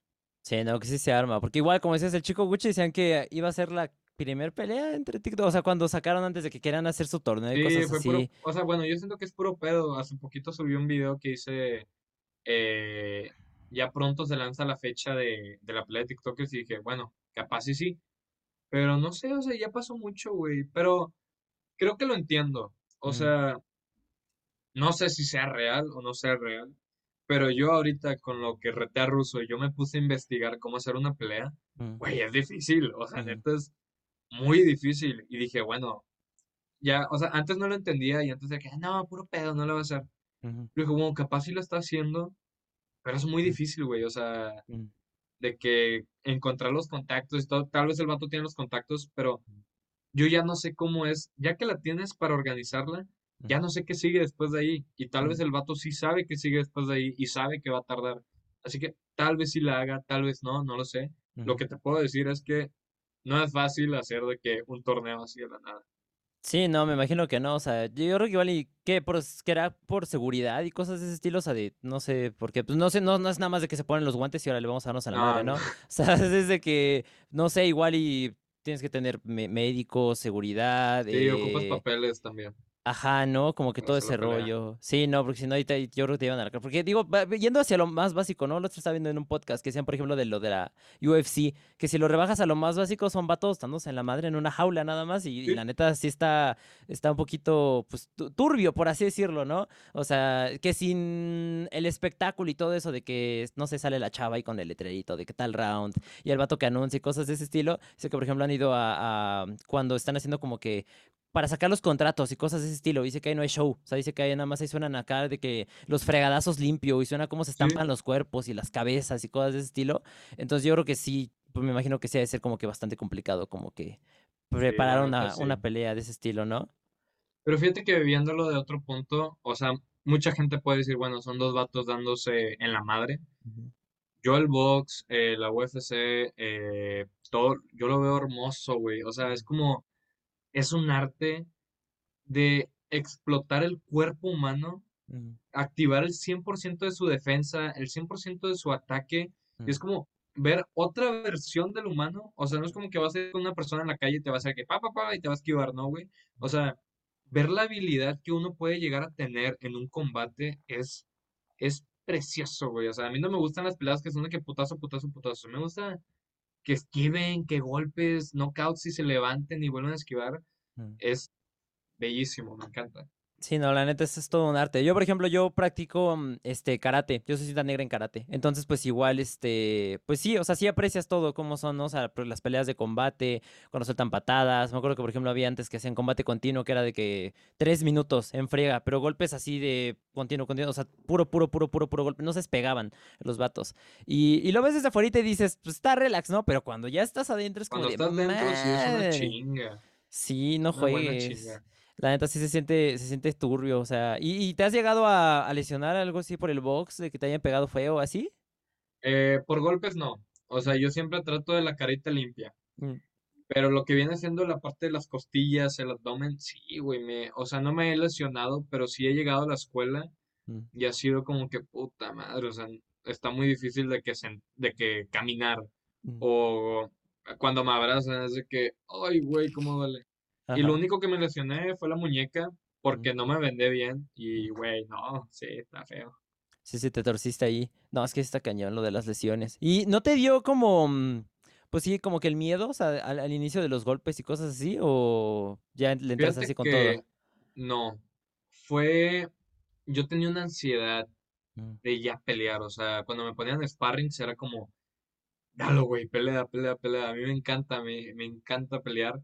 Eh, mm, ahí te va, mi mayor miedo, mi fobia son las peleas en la calle, porque he visto tantas, he ido a tantas reus y, güey, no sabes quién va a agarrar un ladrillo y te lo va a aventar en la cabeza, o sea, cuando a mí me la hacen de pedo en unas pedas, siempre digo, yo no peleo afuera, o sea, ni de pedo.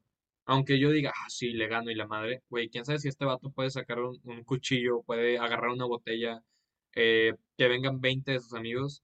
Esa es mi fobia, las peleas en la calle. Mm, Pero las peleas de que ya con un entrenador y todo, son una joya, me encantan. mm, Y sí, me gusta mucho, la verdad. Eh, siempre trato de mantener mi carita limpia. Sí, no, ese, es ese es de los fans. No, es que sí, gente, no juegue, no le saquen. No, es que luego le sacas a las peleas, ¿no? Cosas así, pero es como de, güey. O sea, no sabes si trae pistola, si trae un cuchillo. La otra vez, por ejemplo, se pelearon en mi calle y están de que los botes estos para el estacionamiento, que son los de cemento. Y ya, tenían un vato ahí en el piso y no querían agarrar uno de los botes para aplastar al compa que estaba en el piso. No, güey, no, es que la gente, es que ahí te va. Por ejemplo, yo en el box, cuando me prendo y, y me da esta rabia, esta euforia, suelto un chingo de putazos, no mido mi fuerza, porque es un sparring, ¿sabes? Y tienes que medir tu fuerza, no puedes dar el 100% porque la otra persona, el sparring se trata de aprender y practicar lo que quieras hacer durante la pelea, de que no sé, quiero practicar el cabeceo, quiero practicar los ganchos, quiero practicar el, movimiento de pies. Mm.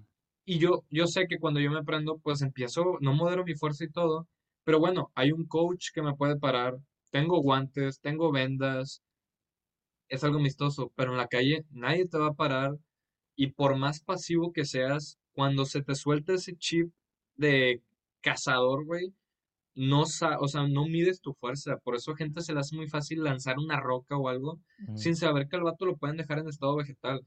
Chavos, los que están viendo este podcast, nunca se peleen en la calle. Una, no van a ganar nada. Dos, no les van a pagar. Tres, los pueden meter al bote. No sean pendejos, la verdad. Mi consejo. Sí, no, la neta, porque no, no se pueden arruinar la vida, la verdad, nada más por estar ahí, por sacarle y, de repente, o sea, que entonces crees que sí te podrías como que desconectar en una pelea, o sea, de que sí, modo acá berserk, casi casi. Yo sé cuando me desconecto, porque cuando se me suelta toda esa rabia, güey, empiezo a temblar. Hay cuenta que estoy en el sparring, estoy puté, puté, me sueltan un golpe fuerte y luego, eh, ah, me están marcando, ok, eh, suelto un golpe fuerte y, y me empiezo a aprender, aprender, aprender y ya cuando es la esquina de que para el descanso, creo que era un minutillo o algo, empiezo a temblar, güey, no, lo único que veo es, o sea, lo voy a partir su madre porque no sé, güey, no sé, o sea, sé, sé que me prendo cuando empiezo a temblar, yo empiezo a temblar demasiado cuando me prendo. Sí. Ya. Y ya para terminar, regresando un poquito más a lo que me habías dicho antes de que, pues, dices que de esa mentalidad de ser el mejor en las cosas que haces y todo eso, está chido, o sea, porque yo también soy de tener esa mentalidad y cosas así, o sea, y por familia y, cosas así de que, por ejemplo, no sé, el jefe de mi mamá le decía a mi mamá de, voy a ser millonaria. Y dice, es que lo dices con mucha confianza, ¿no? Pero pues es que solo así logras las cosas realmente, ¿no? O sea, muchos van a decir, ah, qué mamón, y, y si, como dices, narcisista y lo que sea, pues como, pues, ¿qué? Si lo, se llama así, pues sí, güey, ¿no? O sea, sí soy, no, la neta, no te lo voy a negar pero no tiene nada de malo realmente que tengas confianza en ti mismo. Pero también no has llegado como que a tener ese temor de qué pasa si por alguna razón no la llegas a armar, como no te ha entrado como que ese miedillo de el miedo al fracaso. Nunca. Ahí te va. Va a sonar bien mamador lo que voy a decir.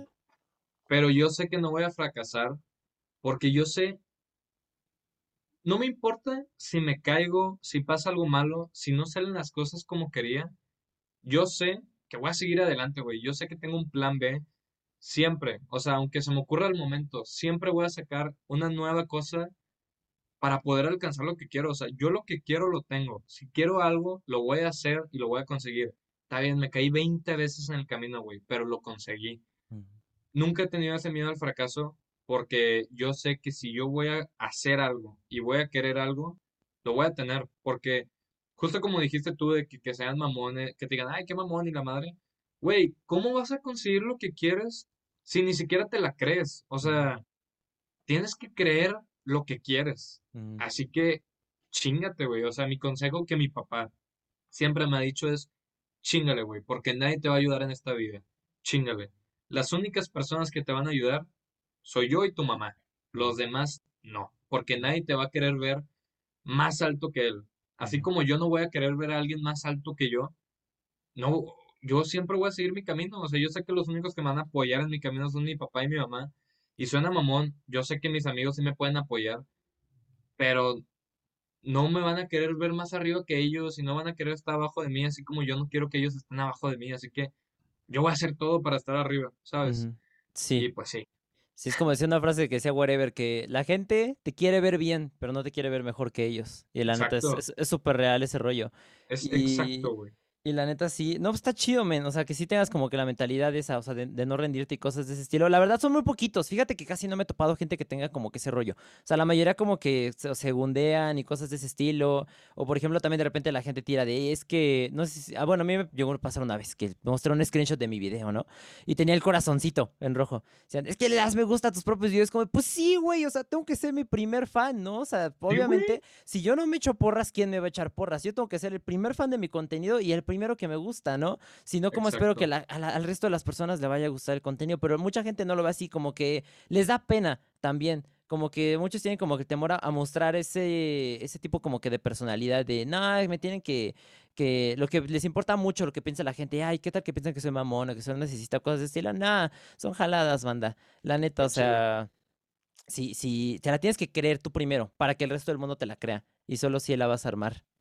La neta. Y ahora sí, ya para terminar, para terminar. Este, ¿tienes algún plan a futuro ahorita que digas próximo, no sé, igual y videos en YouTube o en Twitch, por ejemplo, algo Me quiero pasar a, Twitch. Quiero pasar clips de Twitch, o sea, no clips, sino de que resumen de videos a YouTube. Y, eh, pues sí, crecer en redes sociales este año de una manera explotarme al 100, güey. O sea, ese es mi plan, explotarme. Y ya. Ahí está. Entonces, pues, Tito, muchísimas gracias. Ya de ahí, este, ahorita que dices eso de, seguir creciendo y todo, ya ahí podríamos crear un proyecto. No sé si has visto ese mm, rollo de las entrevistas de esta Billie Eilish. Que, por ejemplo, le hacen ah, una, una entrevista anual, creo que Vogue, o no me acuerdo qué, qué revista la hace, y de que va creciendo conforme, y de que ahora tengo tantos seguidores, y ahora tengo tantos y tantos y tantos y tantos y tantos. Se ha hecho como que ir, ir, viendo, como que monitoreando en cada una de las personas, como que, y también, por ejemplo, contigo, pues estar viendo ahí de que ya el siguiente año, cuántos hay ahorita, ¿no? Y, ir viendo como que el crecimiento cada uno, estaría bastante perro. Estaría con madre, la verdad, me encantaría. La neta estaría muy chido. Tito, neta, muchísimas gracias por haber aceptado la invitación. eh, ¿Cómo te podemos encontrar en redes? Me pueden encontrar en TikTok como da Tito y en Instagram como Tito-9402. Sale, y están. A mí recuerden que me pueden encontrar en Instagram como My en TikTok como MyNameIs.High y en Twitch como My todo junto, igual en YouTube. Y pues sería todo, Hairs. Muchísimas gracias por haber estado en este episodio, por habernos regalado un ratito de su tiempo. Muchísimas gracias y nos vemos en el siguiente episodio. Adiós. Chao.